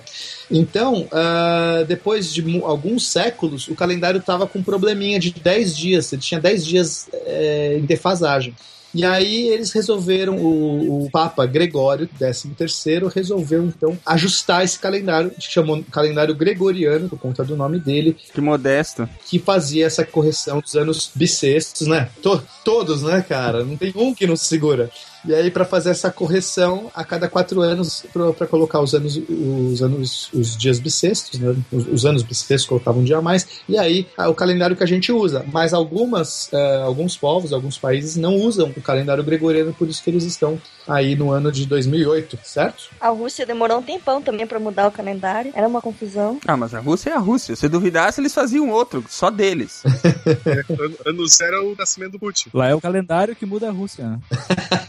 Mas essa conta ainda não fecha, né? Uh, eu lembro que tinha uma polêmica do Leap Second, que é um segundo que eles adicionam a cada não sei quanto tempo. Ainda tem, né? É, ainda tem. A, a, a regra hoje é que, assim, os anos bissextos você adiciona a cada quatro anos, mas não múltiplos de 100. Então, assim, a cada 100 anos você, você não adiciona o dia, mas a cada 400 anos aí você adiciona, entendeu? Então, ó, cada 4 anos você adiciona, mas se chegar em 100 você não, mas aí quando chegar em 400 você adiciona de novo. Ainda assim vai, vai faltar um segundo a cada sei lá quantos mil dias aí, mil, mil anos. Aí você, aí você vai ter que adicionar mais pra frente. Mas tudo isso são pequenas aproximações, porque de fato, cada ano a gente tem 365 dias mais alguns minutos, é isso, gente? Segundos? É... 5 horas, 49 minutos, 12 segundos. Faz 5 horas, é claro, para ser cada 4 dias, 4 anos, faz sentido. Mais algumas horas aí, mais umas 6 horas. Deve ser. Bom, depois dessa brincadeira toda no nosso passeio histórico pelo tempo, pelos calendários, vamos falar um pouquinho também do tempo biológico, né? Afinal de contas, a nossa vida é regida pelo que o nosso corpo sente, percebe e faz com com o tempo, né? As pessoas costumavam medir o tempo por, por causa de fatos que aconteciam, né? Ah, eu tenho que fazer um calendário para você saber o que você tem que fazer nos dias, mas tipo, quando a gente pensa na, na, gente, o que que quanto tempo demora, você percebe que é um pouco diferente assim. De, por exemplo, você vai trabalhar para um trabalho na primeira vez, o tempo que você faz parece que é diferente quando você faz ele todo dia, assim. E teoricamente seria o mesmo tempo. Então, quando as pessoas começaram a pensar sobre isso, como, como seria o tempo, por que, que é diferente, o que, que faz o tempo parecer mais rápido ou mais devagar, daí que a gente tem esse. A biologia entra, a psicologia também, para tentar explicar essas pequenas variações. Por exemplo, uma coisa acho que é bastante útil, que é esse relógio de intervalo, que ele é, por exemplo, o nosso cronômetro. Por exemplo, você vai atravessar uma rua, e você vê o carro vindo, se você não souber calcular se vai dar tempo de você atravessar a rua, já era, né? Imagina se você não tem essa percepção. A gente consegue projetar, né, a, a velocidade das coisas, o tempo que elas vão levar para chegar em tal lugar. É, é exatamente. Sim. Mesmo você não sabendo medir a velocidade ali, na hora você tem esse relógio de intervalo, né? Você consegue fazer isso. Ou pelo menos a maioria das pessoas consegue. Não, senão nunca desistiria uma partida de tênis, né? Ninguém acertar a bolinha. É, isso é uma coisa que todo mundo tem, mas a gente tem que treinar, né? Se vocês forem lembrar quando a gente começa a dirigir, a gente também começa a ter que estimar o tempo que aquele carro vai demorar para passar nesse cruzamento. Algumas pessoas demoram para estimar isso, demoram muito. Algumas levam uma vida, literalmente. que sacanagem, cara. Mas é que tu falou antes, né? Da gente ter que usar o, o, o espaço para medir o tempo, né? E aí a gente começa também a entrar como mensurar aceleração em vez de velocidade, que são coisas que a gente aprende também um pouquinho. Isso é muito importante para nosso dia a dia. Se você perde essa noção de medir o tempo, muitas doenças são causadas por isso, mas de, de outra forma de você, o tempo que já passou, por exemplo, você não sabe direito onde você tá, também é outro grande problema. Né? Tem esse, o tempo mais psicológico, né? Sei lá, pessoas que têm doença de Alzheimer, elas acabam não conseguindo entender essa relação do tempo, porque elas perdem a memória, perdem a memória recente. Então, é, é, minha avó, por exemplo, ela, ela, sei, sei lá, ela fala assim: ah, vou tomar um cafezinho. Aí, daqui dois minutos, ah, vou tomar um cafezinho. Tipo, ela não percebeu que já tomou o cafezinho e, e que já falou aquilo e que já é, é sabe? Você tem que ter paciência com essas pessoas. Não, ó, já tomou um cafezinho, já não sei o quê. Já tomei. Ah, não dá um cafezinho? Hã? Dá café de novo, tadinha, cara. Só quer tomar dois, deixa. Chato. Mas às vezes é cômodo pra ela também. Mas não lembrei que eu já tomei cafezinho. Eu só sinto chocolate. Esse mês eu já comi? Não. Não, mas isso é, isso é bem verdade, assim, eu já trabalhei com um paciente que é amnésico de, de, uh, de memória anterógrada, né, então ele não consegue consolidar novas memórias, que é mais ou menos o, né, o que ele comentou ali da, do Alzheimer, e, e, a gente atendia ele pelas duas da tarde, assim, e sempre que a gente começava, ele pedia se a gente podia ir almoçar, uh, mas ele já tinha almoçado, né, e ele tava começando a ter um problema de aumento de peso, porque ele não lembrava que ele tinha almoçado. Foi isso que aconteceu comigo. Essa é boa, né, cara? Mas é, não tem um negócio aí, aí faz esse pessoal trabalhar com lista, né? E riscar ou anotar o que acabou de fazer, né? Isso, a gente trabalha com agenda e, e tem umas técnicas bacanas, assim, de, de programar um relógio, despertar e ele ter que ir atrás e, e saber o que ele tem que fazer. É bem interessante. O filme Amnésia é interessante, ele mostra um pouco isso também. Isso é, é, é bem aquilo ali. Quando eu praticava apneia, eu. A apneia é você segurar a respiração. Teve alguma coisa que você não praticou ainda, Pena? ele não subiu ao Everest ainda, só isso que ele não fez. e aí, quando eu praticava a apneia, é, eu conseguia ter uma noção muito precisa do tempo, porque cada segundo, inclusive, fazia diferença, né? Porque a nossa a tentativa é você segurar o ar o mais tempo possível, mas você não pode ficar olhando para um relógio, por quê? Porque qualquer coisa que te tira atenção, que você tem que processar, que você tem que pensar, está consumindo oxigênio. Então, você na apneia você tem que ficar relaxado, praticamente dormindo na água, com o rosto embaixo da água, mas na minha cabeça meu relógio ficava processando, porque é a única coisa que eu tinha para pensar enquanto eu praticava a pinéia. Você tava tipo num negócio do preto e o relógio um, dois, e, e muitas vezes eu acertava, eu falava assim, nossa, já passou dois minutos e meio, agora é a hora final da pinéia, sabe? É, nossa, funcionava. Uma vez me deram um truque bem bom para mais ou menos contar um segundo, né? Você conta mil e um, entendeu? E aí mil e dois, é, e sempre dá mais ou menos certo. O problema é quando chega no 300, né? 300 e 301, 300.001. Aí você já. é. Não, mas aí você começa de novo. Eh, funciona assim até o 9, entendeu? Se tu precisa contar os, mil, os segundos até o 300, falhando a vida. That's the power of love.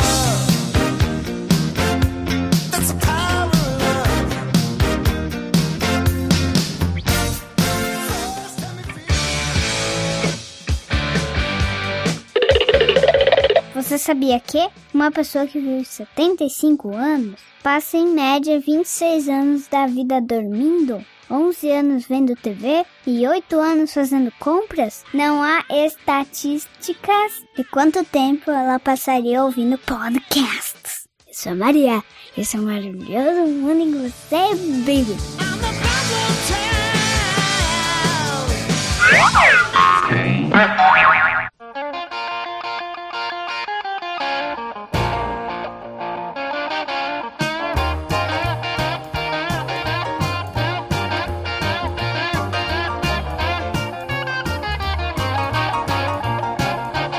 Beleza, vamos adiante. Temos mais um, um, tópico que seria o ainda ligado à área biológica, né? O re relógio que se chama circadiano, que é ligado ao ritmo cardíaco, né? É, que é o que a gente falou, né? Nós não, por acaso, a gente não nasceu na Terra e a gente tem exatamente adaptado para a Terra, não. Conforme foi passando os anos, a gente foi vendo, por exemplo, vai dormir à noite, né? Não precisa não sentir sono. A gente tem isso, a alimentação e tal. É tudo encaixar na natureza, não por acaso. É, o, o, os, seres, os seres que estavam sincronizados com, com o ciclo diário, eles estavam é, mais melhores adaptados do que outros que ficavam acordando de noite. Aí o cara, pô, agora, agora não dá, não dá pra fazer nada de noite, droga. Então, naturalmente, foi selecionando a galera que tinha os ciclos regulados. Não, e é engraçado que as, as próprias pesquisas científicas que fazem hoje, né, é, eles relacionam esse ciclo cardíaco a, a marés, a ciclo lunar, até a dinâmica de clima, de clima, né? Sim, sim. É muito, é muito mais refinado do que a gente pensa. A gente consegue se adaptar às fases da lua. E é por isso que usem meu calendário, caramba. Vamos ficar usando esse calendário aí todo to torto aí. Não, mas é de verdade, cara. Não meçam o tempo com uma régua torta. Esse vai ser o meu. A não ser que você esteja muito próximo de um buraco negro aí. aí tanto faz a régua, né? Mas essa seleção natural acabou com o despertador, né? Porque. Eu devo dizer que de tanto escutar o meu despertador às 6 e 10 da manhã, eu no sábado eu acordo de relance, 6 e 10 da manhã, só que lógico, eu lembro, ah, é sábado, volto a dormir. e o meu celular não tá programado. Ou acordar antes do despertador, sim. Muitas vezes eu acordei 10, 15 minutos antes do meu celular apitar, eu tô acordado já. eu normalmente acordo meio-dia, assim, cravado, todo dia meio-dia. Eu sou notívago, gente. Eu tenho filha pequena, isso relógio não existe mais. Ela acorda e fica. Muito obrigado a levantar. Sempre. E é interessante que existem perfis diferentes do, do relógio circadiano, assim, tem um pessoal, eu acho que eles são da Inglaterra, que eles estudam só isso, assim. Então as pessoas têm um pool de pessoas que varia, né? É uma curva normal, né? Tem, a maioria das pessoas tem hábitos diurnos e prefere dormir à noite. Mas sempre tem as pontas da curva aí que tem uma, um pessoal que prefere, no caso, ir dormir mais tarde ou acordar mais tarde, troca o dia pela noite. É o meu caso. Quando o sol tá nascendo, é a hora que eu tô dormindo. É a hora que eu vou dormir. Então, dá uma preguiça, olha aquele sol nascendo. Ai, que preguiça. Vou dormir. E provavelmente, se isso não, não for nada patológico, né? Uh, e se eu for medir algumas variáveis, né? Como até o Simar comentou, de, de uh, variáveis fisiológicas, vai estar de acordo, né? Porque você tá funcionando de acordo com o teu ciclo, né? Sim, sim, com certeza meu corpo já, já deve ter, espero eu, se adaptado perfeitamente. E tem uma coisa interessante que eu tenho que falar para vocês também. É, vocês sabem como que é o sistema o sistema não. Você sabe como que o soldado moderno no campo de batalha, o soldado americano moderno no campo de batalha, sabe como é que ele dorme?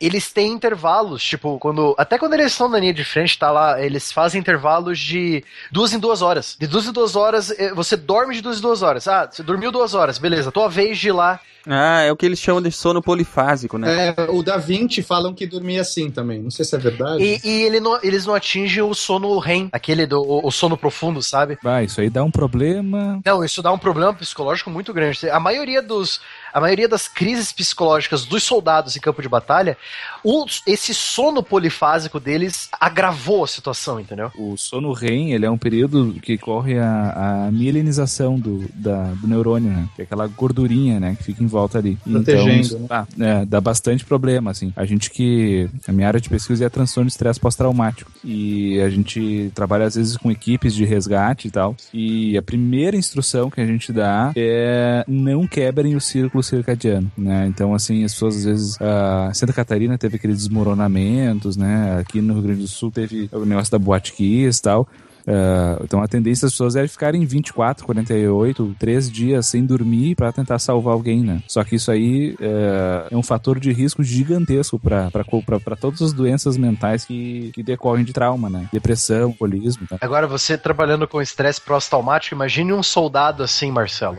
Tipo, imagine ele tá lá no meio, no meio da batalha, três dias de batalha, sem dormir ou dormindo de duas em duas horas sem atingir o sono REM, entendeu? É, é, isso agrava muito, né, a, a, a, patologia, né? Aí eu te pergunto, quem tu acha que é o maior fundador, de, uh, financiador de pesquisa em transtorno de estresse pós-traumático no mundo? Estados Unidos. o exército americano.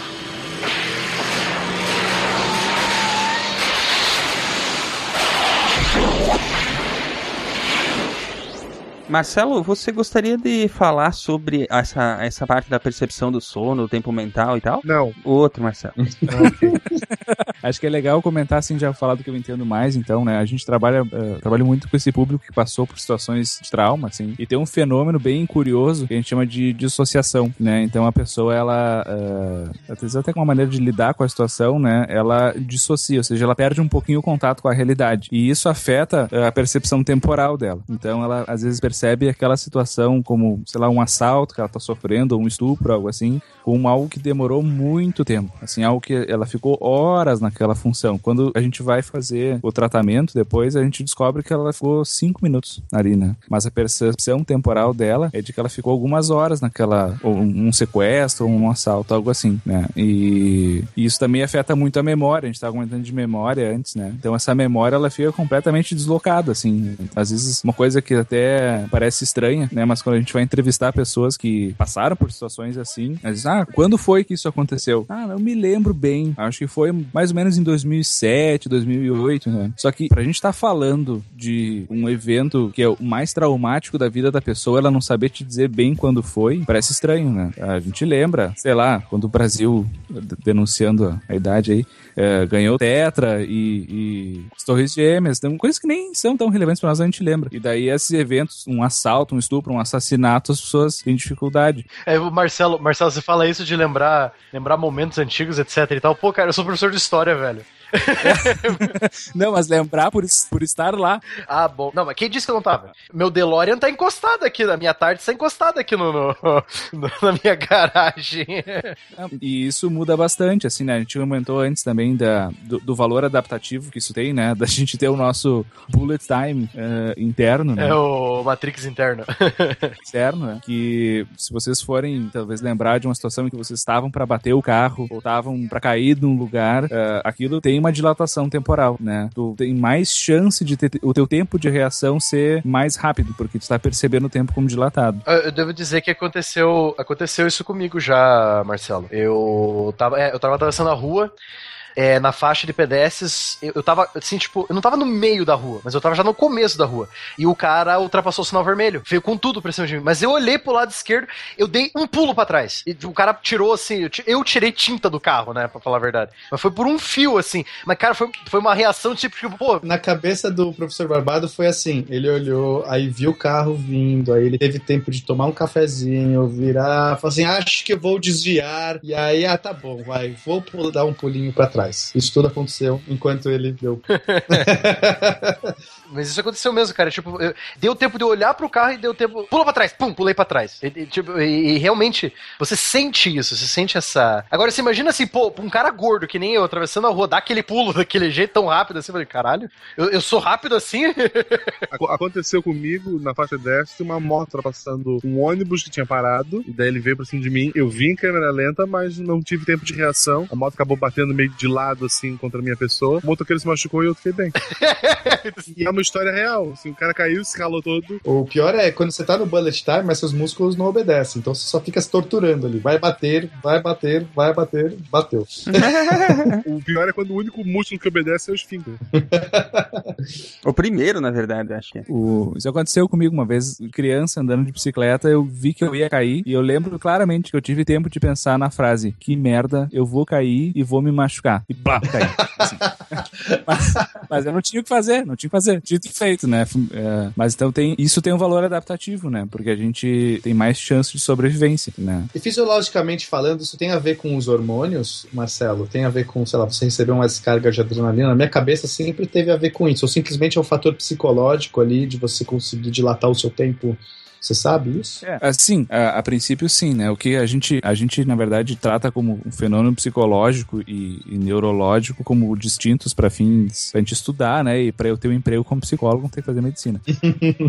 na verdade é tudo a mesma coisa, né? Então se existe uma manifestação psicológica é porque tem um fundo biológico, né? Ah, e, e esse é a adrenalina que faz, né? É um hormônio que é um, é um neurohormônio que ele é liberado ali e ele vai fazer com que o, o teu sistema límbico lá dê uma, uma ativada mais forte e ele tome conta um pouquinho, te coloca no que até o Daniel Kahneman lá do, no Fast and Slow lá ele coloca como um sistema 1, né? Um sistema mais automático, que foi o que, que te fez pular, né? Talvez a gente não pense tão formalmente sobre ela, não construa um pensamento relacionado, né? Mas é tipo quando tu põe a mão no, no fogo, no- numa chapa e ela tá quente, tu, tu tira, né? Uhum. É uma reação mais automática do Será que que tem alguém que vive no bullet time o tempo todo? Seria muito legal, né? Sei lá, ou, ou ia fritar o cérebro da pessoa, não sei. Tem pessoas que passam muito tempo estressadas, né? E elas passam com esses neurohormônios enxo en- enxurrados pelo corpo inteiro. E isso tem um, um- um- consequências importantes, assim, na saúde no longo prazo, né? Porque isso é tóxico cérebro, né? A gente até tava falando de círculo circadiano antes. O- uma coisa que regula isso é o que a gente chama de cortisol, né? É um hormônio que ele, quando a gente acorda, ele tá no pico e de noite ele tá ah, em queda, tá? No, no- quase no mínimo dele. E ele, se vocês forem parar pra pensar, assim, às vezes que a gente fica mais pra baixo, mais deprê ou mais ah, vulnerável, é no período da noite, porque esse hormônio não tá ali pra ajudar a gente a enfrentar essas situações, né? Enquanto de manhã ele tá colocando a gente na pilha ali pra ir lá e fazer as coisas, tocar o dia, né? É, no meu caso é o contrário, mas eu entendo. É, isso, é. mas é isso que eu disse antes, que deve estar regulado pra ti em outro horário. Não, né? com certeza. O sol nasceu, eu- o meu hormônio caiu. É, tá- é, é, só nasceu, o cortisol já era, cara. É, é assim que funciona. É, até porque eu, eu- pelo que eu me lembro, ele não tem, ele não é necessariamente regulado regulado por incidência solar, assim. Ele, eu acho que ele é, um, é uma regulação interna mesmo. Ah, mas então, assim, o- a gente dilata o tempo quando necessário. Infelizmente, não é quando a gente quer, né? É um processo involuntário, né? Senão, o Tsuguacha aí a gente já tá dilatando em outros momentos. Ah, mas acho que tem umas dicas que você pode tentar fazer o tempo passar mais devagar ou mais rápido. Principalmente se você tá numa viagem, numa fazendo uma coisa super legal e você quer lembrar depois disso, e tipo, com várias, vários detalhes, porque quanto mais detalhes, mais parece que durou mais tempo, né? Então, na hora que você estiver fazendo esse negócio, tente lembrar todos os detalhes. Ah, como que era a cor disso, daquilo. Tente exatamente lembrar tudo que você estava vivendo aquilo, porque daí depois, você, quando você for lembrar, você vai lembrar que foi, tipo, durou bastante tempo isso. É porque quanto mais detalhes e mais percepções você assimila, mais as, as memórias ficam é, dilatadas, por assim dizer, né? Que você, você tem muita coisa pra te ajudar a trazer de volta aquela lembrança. Lembram do SciCast sobre memória? Você faz mais associações, né? Quanto Exatamente. E também quando você tá na sexta-feira, três horas da tarde, o tempo não passa nunca, se você ficar fazendo nada, vai demorar mais tempo pra fazer. Mas o problema é que nunca tem nada pra fazer.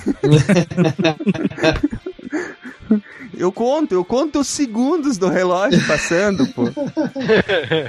Não tem SciCast pra editar, já terminei, já tá publicado. Só vou mexer de novo na segunda. Não tem o que fazer mais. Eu não posso começar a beber, beber chopp às três da tarde, não tem como. Ainda bem que existe Facebook, né? Hoje em dia aí você pode ficar lá arrumando treta e tal. Treta é um negócio que ajuda a passar para caralho o tempo.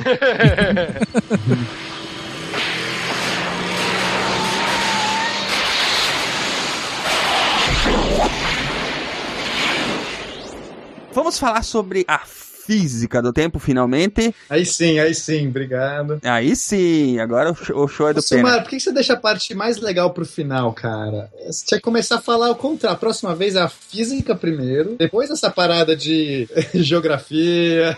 Você não lembra como é que era Lost, cara? Lost tinha o primeiro capítulo bom e o, e o último capítulo bom. O meio era uma merda, mas ninguém lembrava do meio, entendeu? Eu já tenho mais seriado sobre o tempo. O Dr. Who fica bom quando? Só pra. Eu também quero saber. Não sei se ele fica bom, cara. Eu tô... Vamos começar falando então sobre a física newtoniana, né? Que é o que começa aí a, a brincadeira. Começa todo esse encrenca aí que, que deixa a minha cabeça fervendo. Eu li a pauta, adorei isso aí, cara. Finalmente fez algum sentido a evolução histórica. Bom, para física, né, quando surgiu a física, a física surge ali, né, junto com os primeiros é, cientistas. Quer dizer, a física surgiu já há muito tempo, mas a gente começou a formalizar a física é, e aí era necessário, era necessário você conseguir rastrear o tempo, porque você tinha que saber no momento que você quer calcular velocidades, que você quer calcular, calcular posições que variam no tempo, você tem que rastrear o tempo e era necessário então você dar uma variável para isso. Para Newton, o que, que ele acreditava? Ele acreditava que o tempo ele era absoluto. Em todo o universo, se passou um segundo aqui para mim, passou um segundo em Júpiter, passou um segundo numa galáxia distante, não tinha nenhum motivo dele achar diferente, porque na nossa experiência diária, as pessoas concordavam, né? Se você colocava uma ampulheta aqui e uma ampulheta longe, as duas ampulhetas, se elas tivessem as mesmas propriedades, iriam cair da mesma forma. A- a- a- os objetos eles se propagavam em velocidades semelhantes, não importa onde você estivesse da Terra e pro- provavelmente do universo. Então era natural a gente pensar assim como, como Newton que o tempo fosse absoluto. Mas o Newton já tinha a ideia de que o espaço não era absoluto, porque ele percebia que para observadores que, eh, que estivessem viajando a velocidades diferentes, o espaço poderia se comportar de maneira diferente. Então, você está medindo. é, eu- sou um observador que estou, sei lá, voando, é, viajando num avião, né? E tô vendo uma. passando por mim um passarinho. Pode ser? Nossa, acho que o passarinho tem que ser muito rápido, mas ok. Um super passarinho passando pela janela do avião. Super passarinho é boa. Super passarinho tá passando por mim voando e eu meço e falo assim: nossa, esse passarinho está voando a 10 km por hora. Porque, na minha medida, ele está passando por mim a 10 km por hora. Mas, para um observador da Terra, ele vai medir o passarinho voando a, sei lá, 200 km por hora. E o avião estaria voando a 190 km por hora. Então ele percebeu que, a, a- embora o tempo para ele fosse absoluto, a hora fosse a mesma, os espaços poderiam variar, portanto, as velocidades seriam relativas. Isso foi lindo. Na verdade, quem trouxe essa ideia não foi Newton, já veio de Galileu. mas Newton realmente ele formalizou isso na, na sua teoria, ele conseguiu dar uma explicação, uma, uma, uma colocou uma egrégora bem, bem forte por cima disso e, e, e a partir então a física deu saltos, saltos incríveis. O problema disso é que até a época de Newton hum, a gente não tinha nenhum efeito que, que entrasse em desacordo com essa ideia, porque o tempo parecia realmente absoluto. Mas para a relatividade era importante, é, quando Einstein concebeu a relatividade, é, que ele usou de inspiração o eletromagnetismo, ele usou de inspiração é, algumas transformadas de é, algumas contas, inclusive do, do Henri Poincaré. Princípio da equivalência, né? Essa brincadeira toda que o Einstein estava querendo fazer com a física, era a intenção dele essa unificação ou, ou isso foi um- uma coisa derivativa do pensamento dele? É, o- é- é difícil falar por Einstein, né? Não- eu não vou É, sim, óbvio, né? Mas o que a gente sabe de Einstein é que ele tinha, ele era atormentado por alguns sonhos, por algumas visões, por experimentos mentais. E é, em específico, ele sonhava com. é, ele tinha um sonho recorrente que era ele voando junto com um raio de luz. Ele viu o raio de luz acompanhando ele. E ele disse que muitas das, das, das ideias dele começaram a surgir por causa disso. Ele pensou assim: seria possível eu observar um raio de luz parado, mas no momento que o raio de luz está parado, deixaria de ser um raio de luz. E aí, dessa, dessa construção que ele teve, inspirado também né, por, por outras coisas que ele estava observando, então o eletromagnetismo vai ter uma importância muito grande, porque o eletromagnetismo vai, vai, vai dar uma equação que é, é uma equação que você, você é invariante por uma certa transformação e você tem uma velocidade que aparece. O que, que significa isso? Existe uma velocidade que deveria ser absoluta, uma velocidade que independe do referencial. Claro que, é, sabe, a resposta às vezes estava ali na cara de qualquer um, mas ninguém ter, ninguém ousaria dizer isso. Hoje, é- hoje é cômodo para a gente falar, porque a gente já está vendo né, uma posição retroativa, a gente consegue olhar o que aconteceu. Mas na, na época, você ter esse salto, por isso que assim, a agilidade de Einstein não é necessariamente ele ter feito a conta. O Poincaré já tinha feito a conta, o Lorentz já tinha feito a conta. Existia um negócio chamado transformadas de Lorentz, que era a habilidade de você conseguir. O Lorentz ele tinha feito as transformadas para poder justificar a existência do éter. Olha que interessante, porque as experiências que se faziam, teve uma especial que é a experiência de Michelson Morley, que você tentava comprovar a existência do éter. Para eles, a luz era uma onda e se propagava então no meio. Qual meio era? Era o éter. O éter era o meio que permeava tudo. A gente já falou isso bastante no SciCast de luz, então quem quiser voltar lá vai estar uma explicação completa. Excelente programa. Vou passar brevemente aqui para não ficar me repetindo também. Mas o que importa é que o Lorentz acaba fazendo as transformadas de Einstein para antes de Einstein mesmo para poder justificar a existência do éter. Ele dizia que o espaço, que a, a, a, o braço do interferômetro do equipamento deveria se contrair na, no vento do éter de tal maneira que a luz sempre percorreria as distâncias iguais. Quer dizer, quando ele coloca isso, ele está forçando tão forte a física, que é, né, por isso que às vezes eu comparo, a gente tem que ter cuidado quando faz ciência para não cair nessas questões, não deixar a gente se influenciar pelo nosso próprio trabalho. Então, o cara queria tanto ver o éter ali que ele fez acontecer o éter. Tipo, ele vai, né, dar um nó. Só que o Einstein já partiu de um outro pressuposto. Ele falou assim: não, não, peraí, gente, talvez se a luz seja, se, mo se mova de maneira absoluta, a velocidade da luz seja a mesma para qualquer referencial, então então o tempo deixa de ser absoluto. E aí eu não preciso mais do éter, jogue fora o éter, porque essa construção ela, ela não precisa. Então a resposta mais simples é sem o éter. E, e isso é o princípio da navalha de Oca, que é quando você é deparado por várias explicações, a mais simples tende a ser a melhor, a mesma verdadeira. Você te, tende a querer explorar melhor a mais simples. Acho que vocês falam isso bastante na, no SciCast sobre método científico, não é? Isso, é método de pensamento científico. Então, no momento que você. Imagina, você tem o éter, que é uma, uma, uma construção praticamente filosófica, porque ninguém conseguia detectar a existência do éter. E, mas era tão certo que ele devia existir, porque senão, como a luz se propaga, de repente Einstein falou assim: pera, talvez a explicação mais simples, gente, é que a luz se propague na mesma velocidade e a gente não precisa mais do éter. E ela, e ela talvez seja essa onda eletromagnética que a gente está vendo na equação de Maxwell. Olha só, é, é, então para Einstein, né, para resumir toda essa, essa ideia, é, quando ele enuncia o princípio da equivalência dele, da teoria da, da relatividade, ele está dizendo então que o, o, a luz ela vai ser a única coisa absoluta. Então to- a a luz ela vai se mover a uma mesma velocidade para qualquer referencial. Então vamos voltar agora para o meu exemplo do passarinho. Troca por um raio de luz. Então eu estou voando no meu avião lá no espaço e eu vejo passar um raio de luz por mim e eu meço a velocidade dele está dando 300 mil quilômetros por segundo. E aí o observador da Terra está vendo o avião lá em cima voando a 200 quilômetros por hora e ele vai ver o raio de luz passar os mesmos 300 quilômetros por segundo. Isso é absolutamente não intuitivo, porque não tem essa combinação de velocidades como a gente via lá de Galileu e tudo mais. Mas como você então pode justificar a física tendo é, é, é, coisas que aparentemente são, são contraditórias? Porque o avião está voando 200 km, mas a luz passa a mesma velocidade, mas para o observador do avião ela também tem a mesma velocidade, só se a gente mudar o tempo. Então o tempo agora começa a se contrair e dilatar dependendo da velocidade que do, tanto do observador ou do, do observado. É que o Einstein fala que o tempo seria a quarta dimensão, né? Isso, a gente- ele equaciona perfeito. É, o- Qual é, o que, que a gente tem que entender do tempo? O Einstein ele vai parar de tratar o tempo como sendo uma dimensão diferente, né? Porque a, a gente vive na- nas quatro dimensões, são três, é, três espaciais e uma temporal.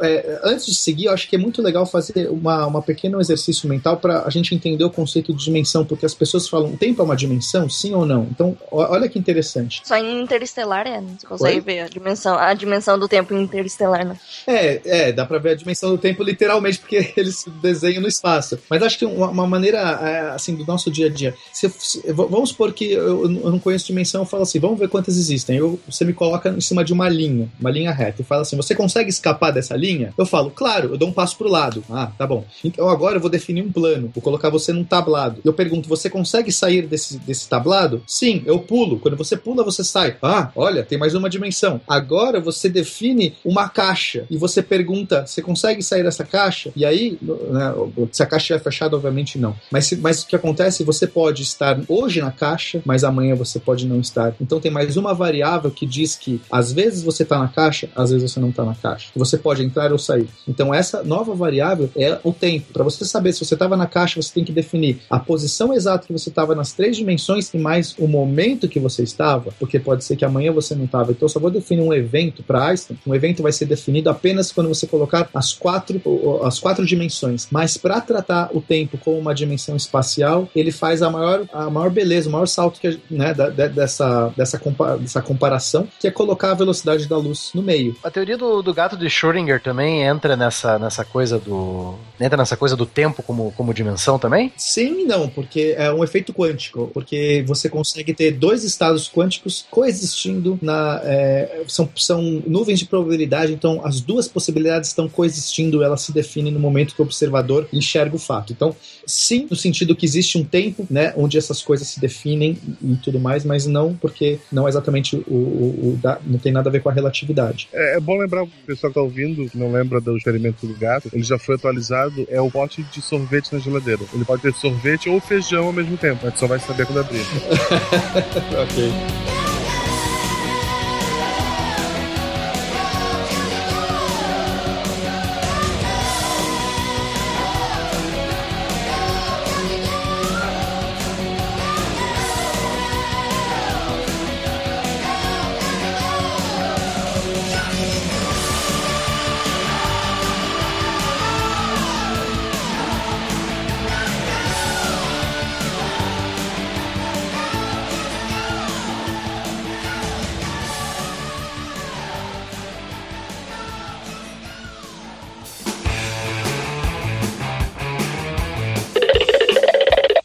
Sabia que os mamíferos com menor tempo de gestação são o rato, com 19 dias, o coelho com 30 dias e o esquilo com 44 dias?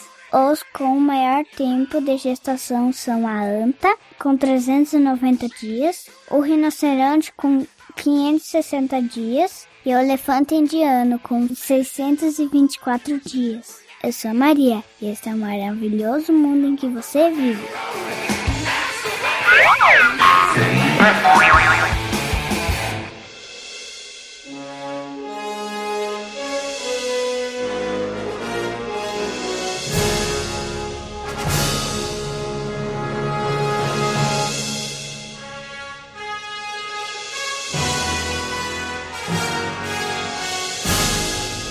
Então o Einstein ele vai equacionar o tempo como uma dimensão espacial. Como ele faz isso? É muito fácil. Você multiplica o tempo pela velocidade da luz. O velocidade que que é? É metros por segundo, né? É espaço pelo tempo vezes tempo. O que acontece? Cancela os tempos, sobra espaço. Então c, que é a velocidade da luz vezes t, é uma medida espacial. É uma medida de espaço. E eu posso fazer contas com essa medida tranquilamente, porque eu posso agora misturar o, o meu espaço metros com CT. Então a gente vai ter a, quadra, a quadridimensão, o quadrivetor de Einstein, ele tem as primeiras três coordenadas x, y, z espaciais e a, e a última coordenada CT, que é c vezes o tempo. Enquanto você coloca isso e você começa a entender os tensores, os tensores são esses, esses é, vetores é, quadridimensionais, quando você começa a entender esses tensores e como eles se relacionam, você vê que a matemática fica elegante, fica bonita. As contas, ele cria todo uma, um jeito de você fazer conta usando esses quadrivetores. E, e então, para relatividade, a gente vai começar a tratar como o tempo como uma, uma, uma mais uma dimensão espacial. Só que por que a velocidade da luz? Da onde está a beleza da velocidade da luz? A velocidade da luz é o que dá a métrica do próprio tempo, justamente por ser a velocidade da luz, a luz ser o ente que é absoluto. Né? Então, joga fora aquele tempo absoluto. Então, agora, um segundo aqui na Terra talvez seja diferente de um segundo de Júpiter, talvez seja diferente de um segundo perto do buraco negro. Vai ser com certeza diferente. É, dez anos depois que o Einstein anuncia a relatividade especial, ele anuncia, ele faz a relatividade geral, na qual ele coloca a gravidade, ele coloca a gravidade na parada, porque antes a gente só tinha as relações de velocidade, coisas rápidas, elas vão sofrer dilatação temporal e, e só que agora o Einstein vai colocar a gravidade nisso também. E a gravidade ela vai se comportar como uma deformação do espaço-tempo. E espaço-tempo é essa quadridimensionalidade, esses quatro vetores. Ele vai deformar, então os corpos massivos eles alteram as curvas do espaço. Se eu tivesse um grid, então é, o pessoal sempre usa essa analogia de você pegar uma cama e colocar ou um lençol, e colocar um, um, objeto pesado no meio. Você percebe que vai formar o quê? Uma deformação. A, a superfície da cama, do colchão, como sendo o seu espaço aqui bidimensional, porque a gente não tem como representar a, a distorção quadridimensional, então a gente vai usar um, um espaço bidimensional que é a cama para mostrar a deformação no espaço Z tridimensional. Mas a seria uma deformação quadridimensional. A gente está deformando na quadridimensão. E então o que acontece? Quando você deforma esses objetos, a métrica do espaço é diferente. E agora, você ir de um lugar para outro, o caminho mais próximo não é mais uma reta, é uma curva. É chamado de geodésica.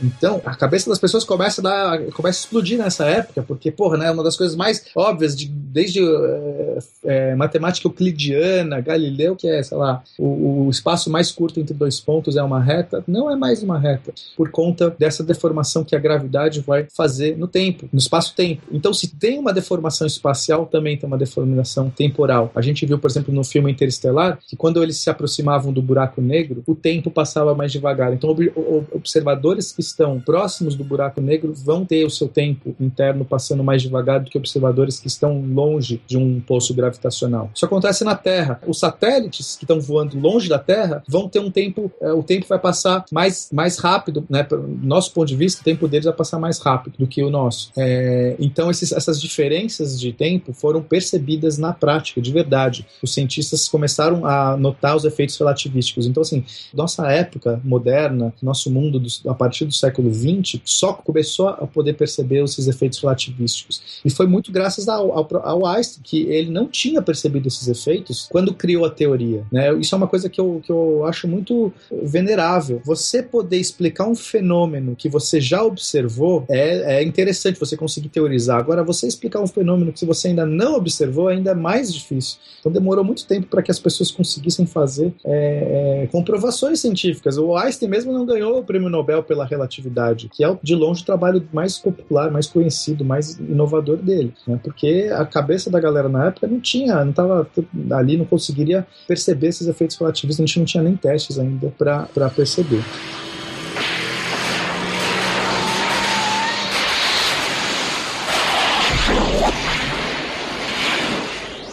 Quando a gente começa a entender tempo como sendo uma dimensão, quando a gente faz essa, essa ligação que o Einstein fez de multiplicar o tempo pela velocidade da luz, surgem construções muito interessantes. Uma delas é o que a gente chama da ampulheta do tempo ou cone de luz. Por Einstein, nada pode viajar mais rápido do que a luz, ok? Ok, tem, tem alguns jeitos de você fazer isso, isso os, os filmes de ficção científica adoram mostrar, mas para nossa realidade aqui mundana, nada consegue viajar mais rápido que a luz. Por quê? Porque a luz não tem massa, e aí qualquer é, é, é né, a massa de repouso da luz é zero, e é, é uma partícula que tem massa de repouso zero, ela tem que viajar a velocidade infinita, né? Certo? Se você dá um empurrãozinho, pega uma, uma partícula de massa zero e dá um peteleco, por menor que seja, ela vai voar a uma velocidade qual? Por Newton, infinita. Mas por Einstein, velocidade da luz. Então fica claro que nada que tenha massa pode acelerar mais rápido do que a luz. Sim, porque se você tiver algum corpo com massa e você acelerar ele para chegar na velocidade da luz, você vai precisar de mais energia para fazer isso. Só que a massa vai aumentar. Vai ter os problemas relativistas. Mas se o corpo de massa zero, quando ele já voa no máximo a velocidade da luz, qualquer coisa que tenha mais massa do que isso não, né, não dá para chegar lá. Porque esse é o zero, massa zero. Tipo assim, né, é, sabe? Qualquer coisa que encostar nele sai voando. É por isso que a luz sempre tá a velocidade da luz também. Ela não dá uma paradinha de vez em quando. Ah, deixa eu dar uma. Chegar aqui, já cansei, dá, dá uma aguinha. Não, ela tá sempre a velocidade da luz. Mas enfim, então o que acontece? Se a gente pegar nesse momento que eu tô falando agora, eu vou dar um estalo, sei lá, pum, marquei. Todo o meu futuro, qualquer coisa que pode interagir comigo, no meu futuro, pro resto da minha vida, está a uma certa distância de mim. Como assim, pena? Poxa, se nada pode viajar mais rápido que a luz, daqui um segundo, qualquer coisa que esteja mais longe do que a, a luz conseguiria percorrer em um segundo, nunca poderia interagir comigo. Mesmo que ele saísse voando, porque é o mais rápido. Sabe, imagina que alguém dá um tiro, alguém vai dar um tiro em mim. O cara, o cara se posicionou lá longe, pegou uma espingarda e falou: atirei. A bala vai levar um tempo para chegar até mim. E esse tempo, no máximo, essa bala no máximo poderia viajar à velocidade da luz. A melhor bala do mundo vai no máximo viajar à velocidade da luz. Então eu posso pensar que todo o meu futuro, to, todo o espaço que pode é, se conectar, interagir comigo, ele está associado a um cone. Esse cone se propaga da, de mim, ele, é, o, o centro dele sou eu, e ele vai se distanciando à velocidade da luz no tempo. Então, no primeiro segundo, esse cone tem qual o tamanho desse cone? Esse, esse círculo, é um círculo, né? Ele é um cone quando a gente projeta o tempo, ele vai se tornar um, um eixo. Mas esse círculo, ele vai se expandindo de mim à velocidade da luz. Então, no primeiro segundo, o tamanho desse círculo é um, que é o tamanho que a luz anda em um segundo. Eu não sei quanto é isso, se alguém quiser fazer a conta. Depois de uma hora, esse círculo tá maior. Depois de, sei lá, é, um dia, esse círculo é maior. Então, esse círculo tá sempre expandindo. E ele marca não só o momento, tudo que pode interagir comigo, mas a coisa mais bonita é que ele marca o tempo zero, o tempo do presente que nunca envelhece. Esse tempo, a luz, ela nunca envelhece. Porque qualquer objeto que estiver voando nessa, nessa frente que se expande, nesse círculo, então você imagina esse círculo crescendo a partir de mim, e ele vai expandindo a velocidade da luz, qualquer coisa que esteja voando junto com esse círculo, o tempo não passa para essas coisas. Não existe o referencial absoluto. Newton já mostrou isso pra gente. Qualquer referencial é equivalente, não tem como você falar que o, dele é melhor, eu tô melhor. Tá? Se a gente tivesse sem referência nenhuma voando no espaço, imagina que você não tem referência nenhuma, você tá no espaço negro. Dois corpos vêm voando, é, dois corpos estão soltos no espaço. Eu tô Esse vendo pra não ser corpos da Ku Klux Klan. então, eu tô lá voando no espaço, eu vejo alguém se aproximando de mim muito rápido. Quem tá voando na direção de quem? O cara tá vindo na minha direção ou eu tô indo na direção dele? Quem tá voando? Quem tá, quem tá rápido? Tanto faz, ninguém sabe, você não tem como referenciar quem que tá se movendo. Então os dois referenciais são equivalentes. Para mim é o cara que tá indo na minha direção, para ele sou eu que tô indo na direção dele. Então, a teoria da relatividade diz o seguinte: corpos que estão mais rápidos, o tempo é dilatado. Então, no meu referencial, o cara tá voando, ele, o tempo tá passando mais devagar, mas o referencial dele, eu tô voando, eu, o tempo tá passando mais devagar. E a pergunta é, qual tempo tá passando realmente mais devagar? Porque como é que os dois tempos, as duas pessoas não podem estar envelhecendo mais lento simultaneamente? Só pode as duas estarem envelhecendo mais lento se uma tiver não envelhecendo mais lento. Só, só tem sentido você falar de lentidão quando você tem um referencial. Estão entendendo? Quem é a pessoa que realmente está envelhecendo mais devagar? E aí, a resposta disso é simples. Você só pode saber quem envelheceu mais devagar quando você encontra a pessoa nas quadridimensões, nos quatro, nos quatro coordenadas, que é o que o Einstein chama de simultaneidade. Eu só posso saber quando eu encontrar com aquela pessoa, encostar nela de novo, estar no mesmo espaço que ela, no mesmo tempo. Eu, não basta estar no mesmo espaço, mas eu tenho que estar no mesmo espaço e tempo. Eu tenho que estar na simultânea, no mesmo momento que aquela pessoa. E quando eu encontrar com ela e dar as mãos para ela e cumprimentar, eu vou saber quem tá indo mais devagar? Quem realmente envelheceu mais devagar? O Interestelar, ele tem uma, uma jogada a mais porque a, as variações têm a ver com a gravidade. O efeito relativístico não é só da velocidade, sim da gravidade. E da gravidade é fácil a resposta. Quem está no campo gravitacional maior envelhece mais devagar. Por quê? Porque você pode pensar como a gravidade como sendo uma aceleração contínua do espaço-tempo. Quando a gente começa a pensar nisso, a resposta de como você consegue vo voltar no tempo tá claro. Como é que você vai pro passado, Guaxinim? Eu instalo um capacitor de fluxo, Baquinho. Poxa, eu esperava mais de você, Guaxinim.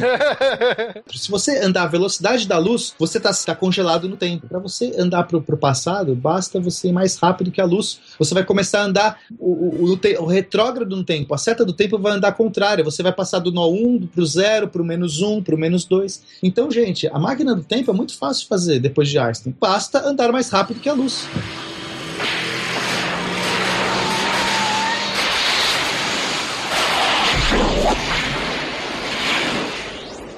Gente, é, é, é, essa é a questão. Por isso que é, os físicos tendem a falar que é impossível voar mais rápido que a luz por outro argumento, que é o argumento da causalidade. Se eu consigo voar mais rápido que a luz, eu consigo, sei lá, é, voltar no passado e eu posso alterar a, causa, a causalidade.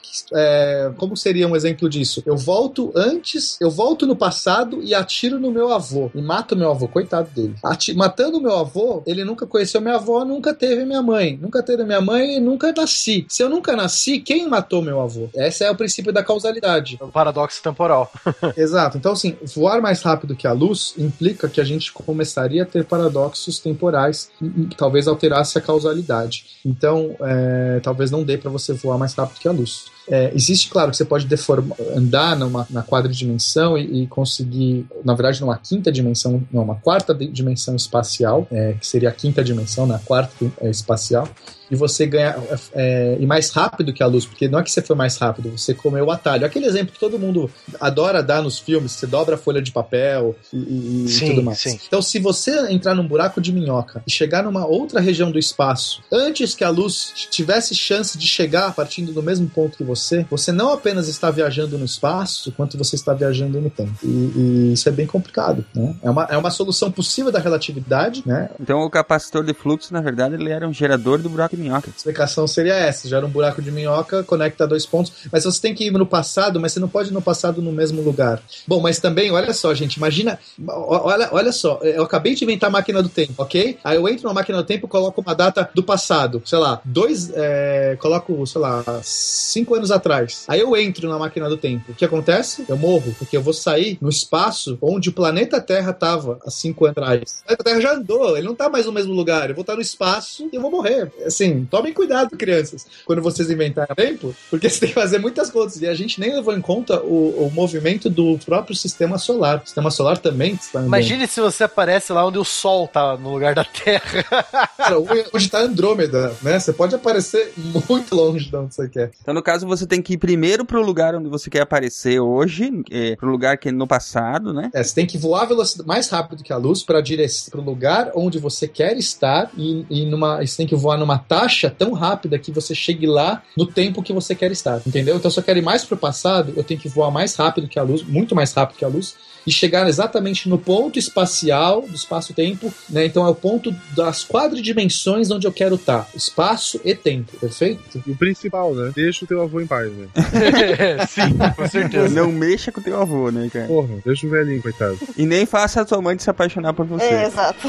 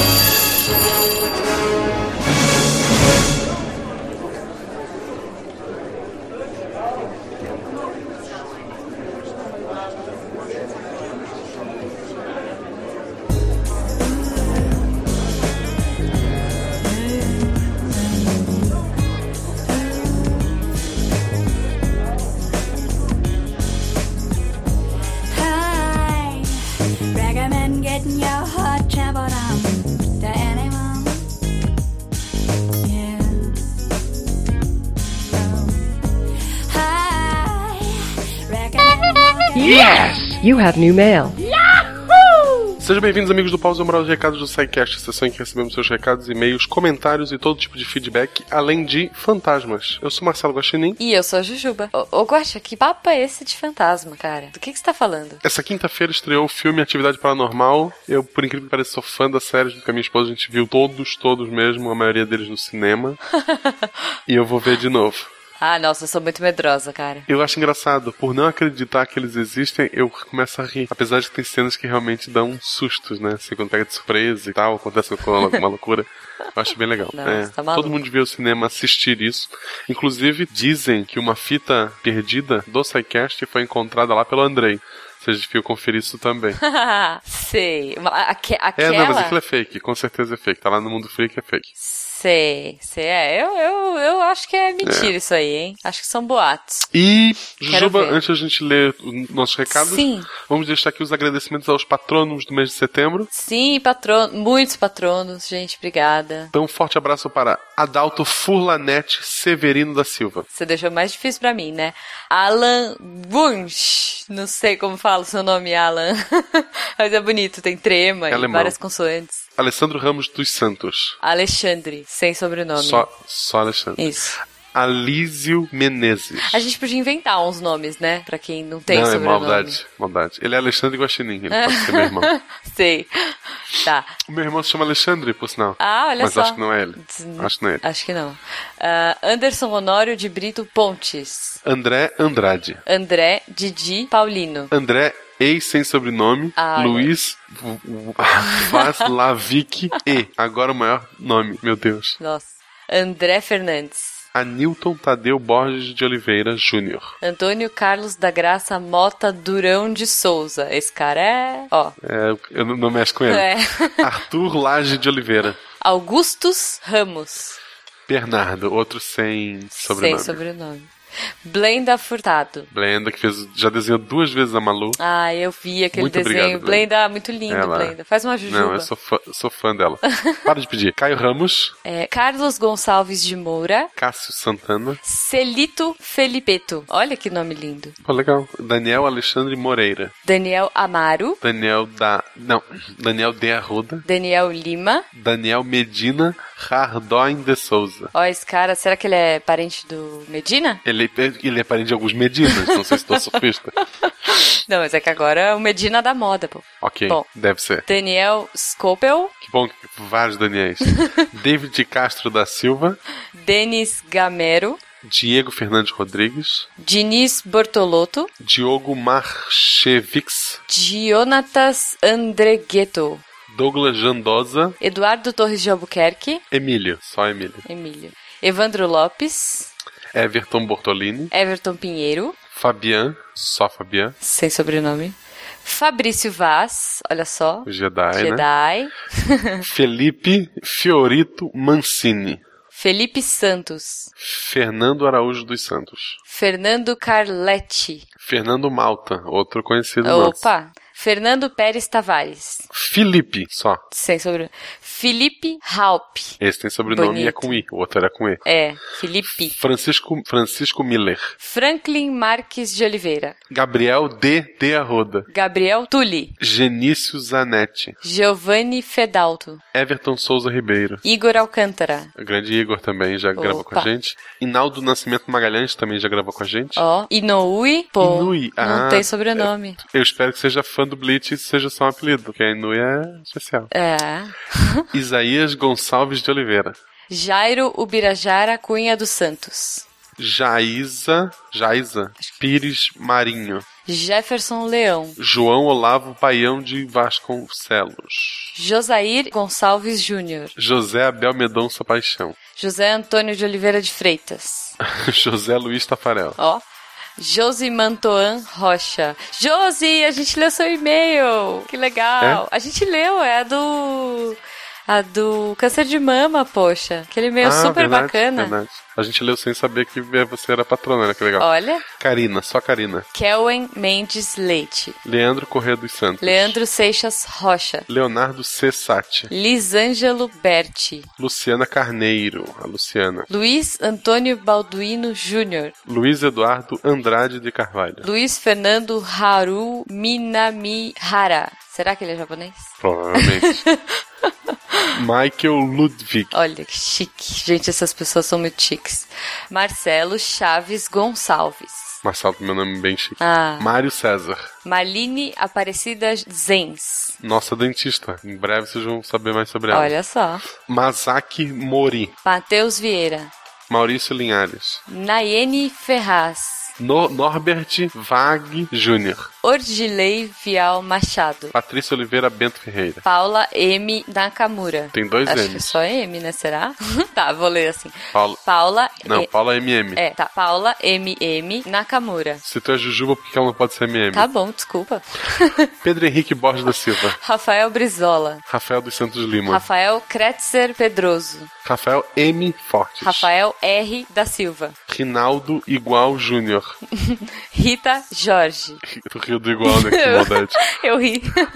Roberto CR Silva. Rodrigo Frange Miziara Mussi. Rodrigo Mussi Araújo Ribeiro. É uma família. É uma família, ó. Roger Ribeiro de Aguiar. Rogério Underline AA.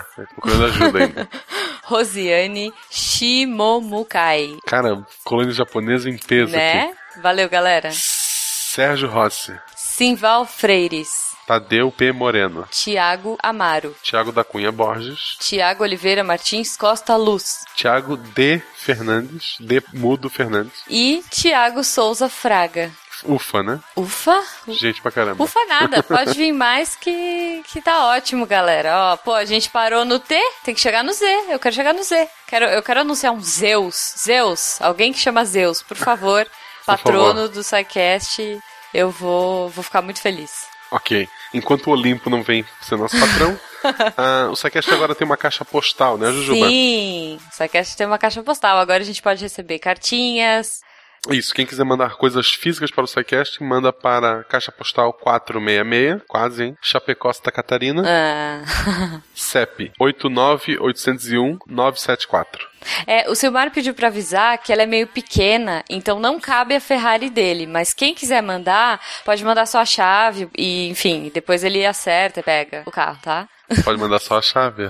Além disso, a gente tem um monte de recados pra gente dar aqui, né, Jujuba? Sim, senhor. O primeiro recado vem do Vitor M. Cal- Caldana. Ele é professor de engenheiro elétrico, 34 anos de São Paulo. Ele mandou o primeiro simpósio empresarial de tomada de decisão, oficinas práticas com o uso de software lógico. Você pode encontrar mais informações em paradecision, em inglês.com. Local é na Unip, Rua Doutor Barcelar, 1212, no dia 7 de novembro de 2015, entre as 9 da manhã e as 16 horas. Vai estar no post as informações. Ah, Sim. Oficina de tomada de decisão. Se tu tá indeciso, tu vai ou não. Não, você lembra, você lembra daquele, daquele ouvinte que a gente leu, que o cara não sabia se fazia, sei lá, engenharia, astronomia. Esse é o teu curso, é. É, esse, cara, é pra você. Vai lá. Tá na hora. E já estamos aqui nos demorando demais, mas vamos ler um e-mail, certo? Certo.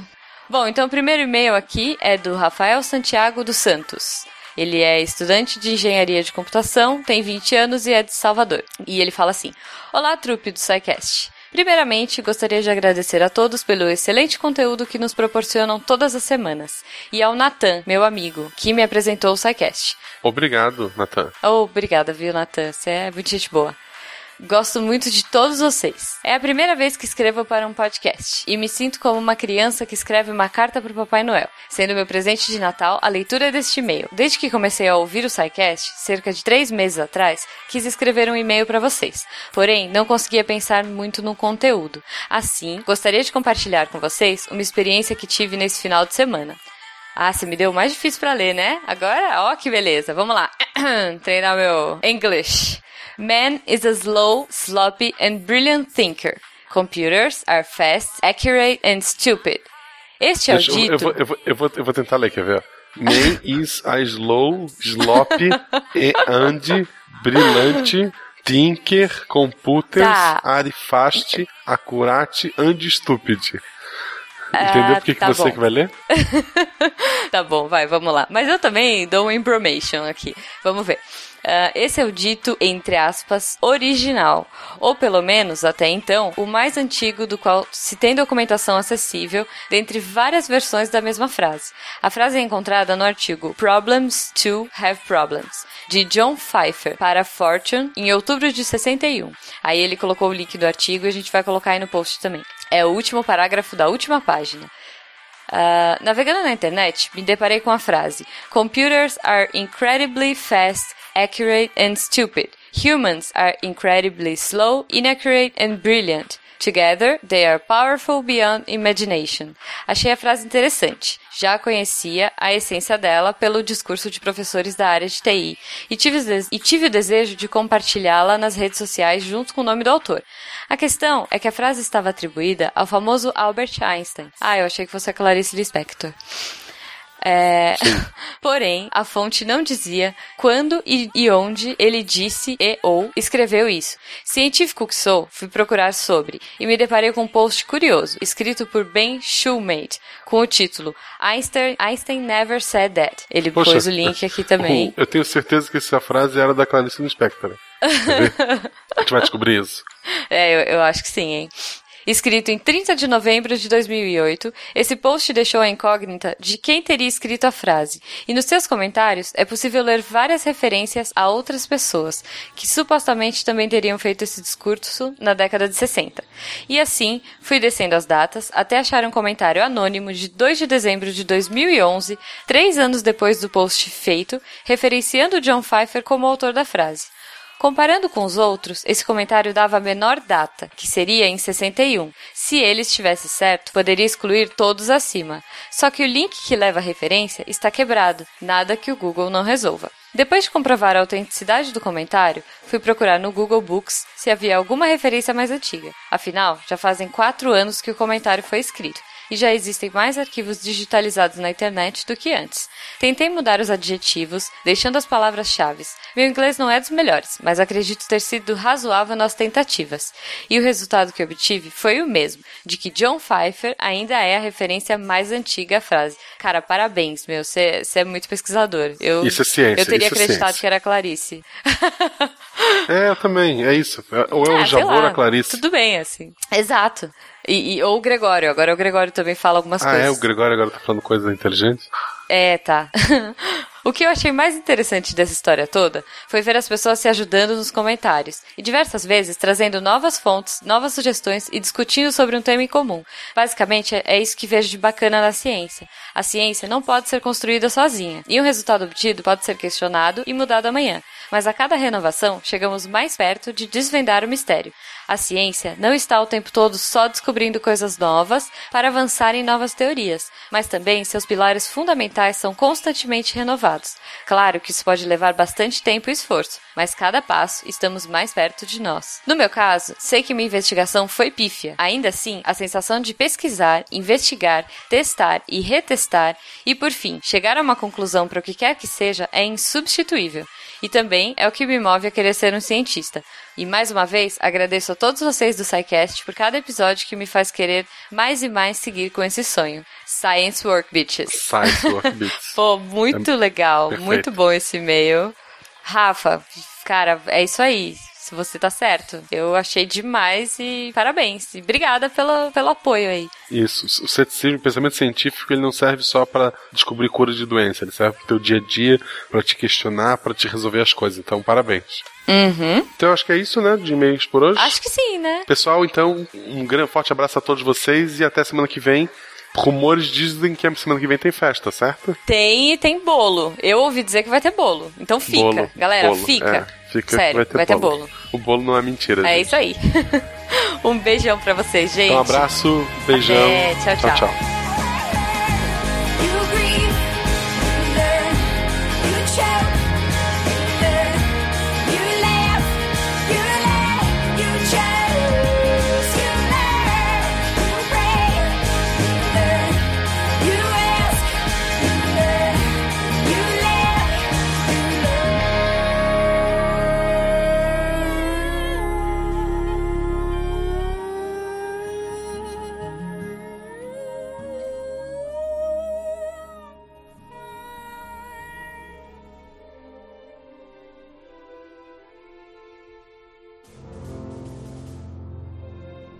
Se a ciência não for divertida, então alguma coisa é errada. Tem que ser divertida, a coisa mais divertida que tem é a ciência.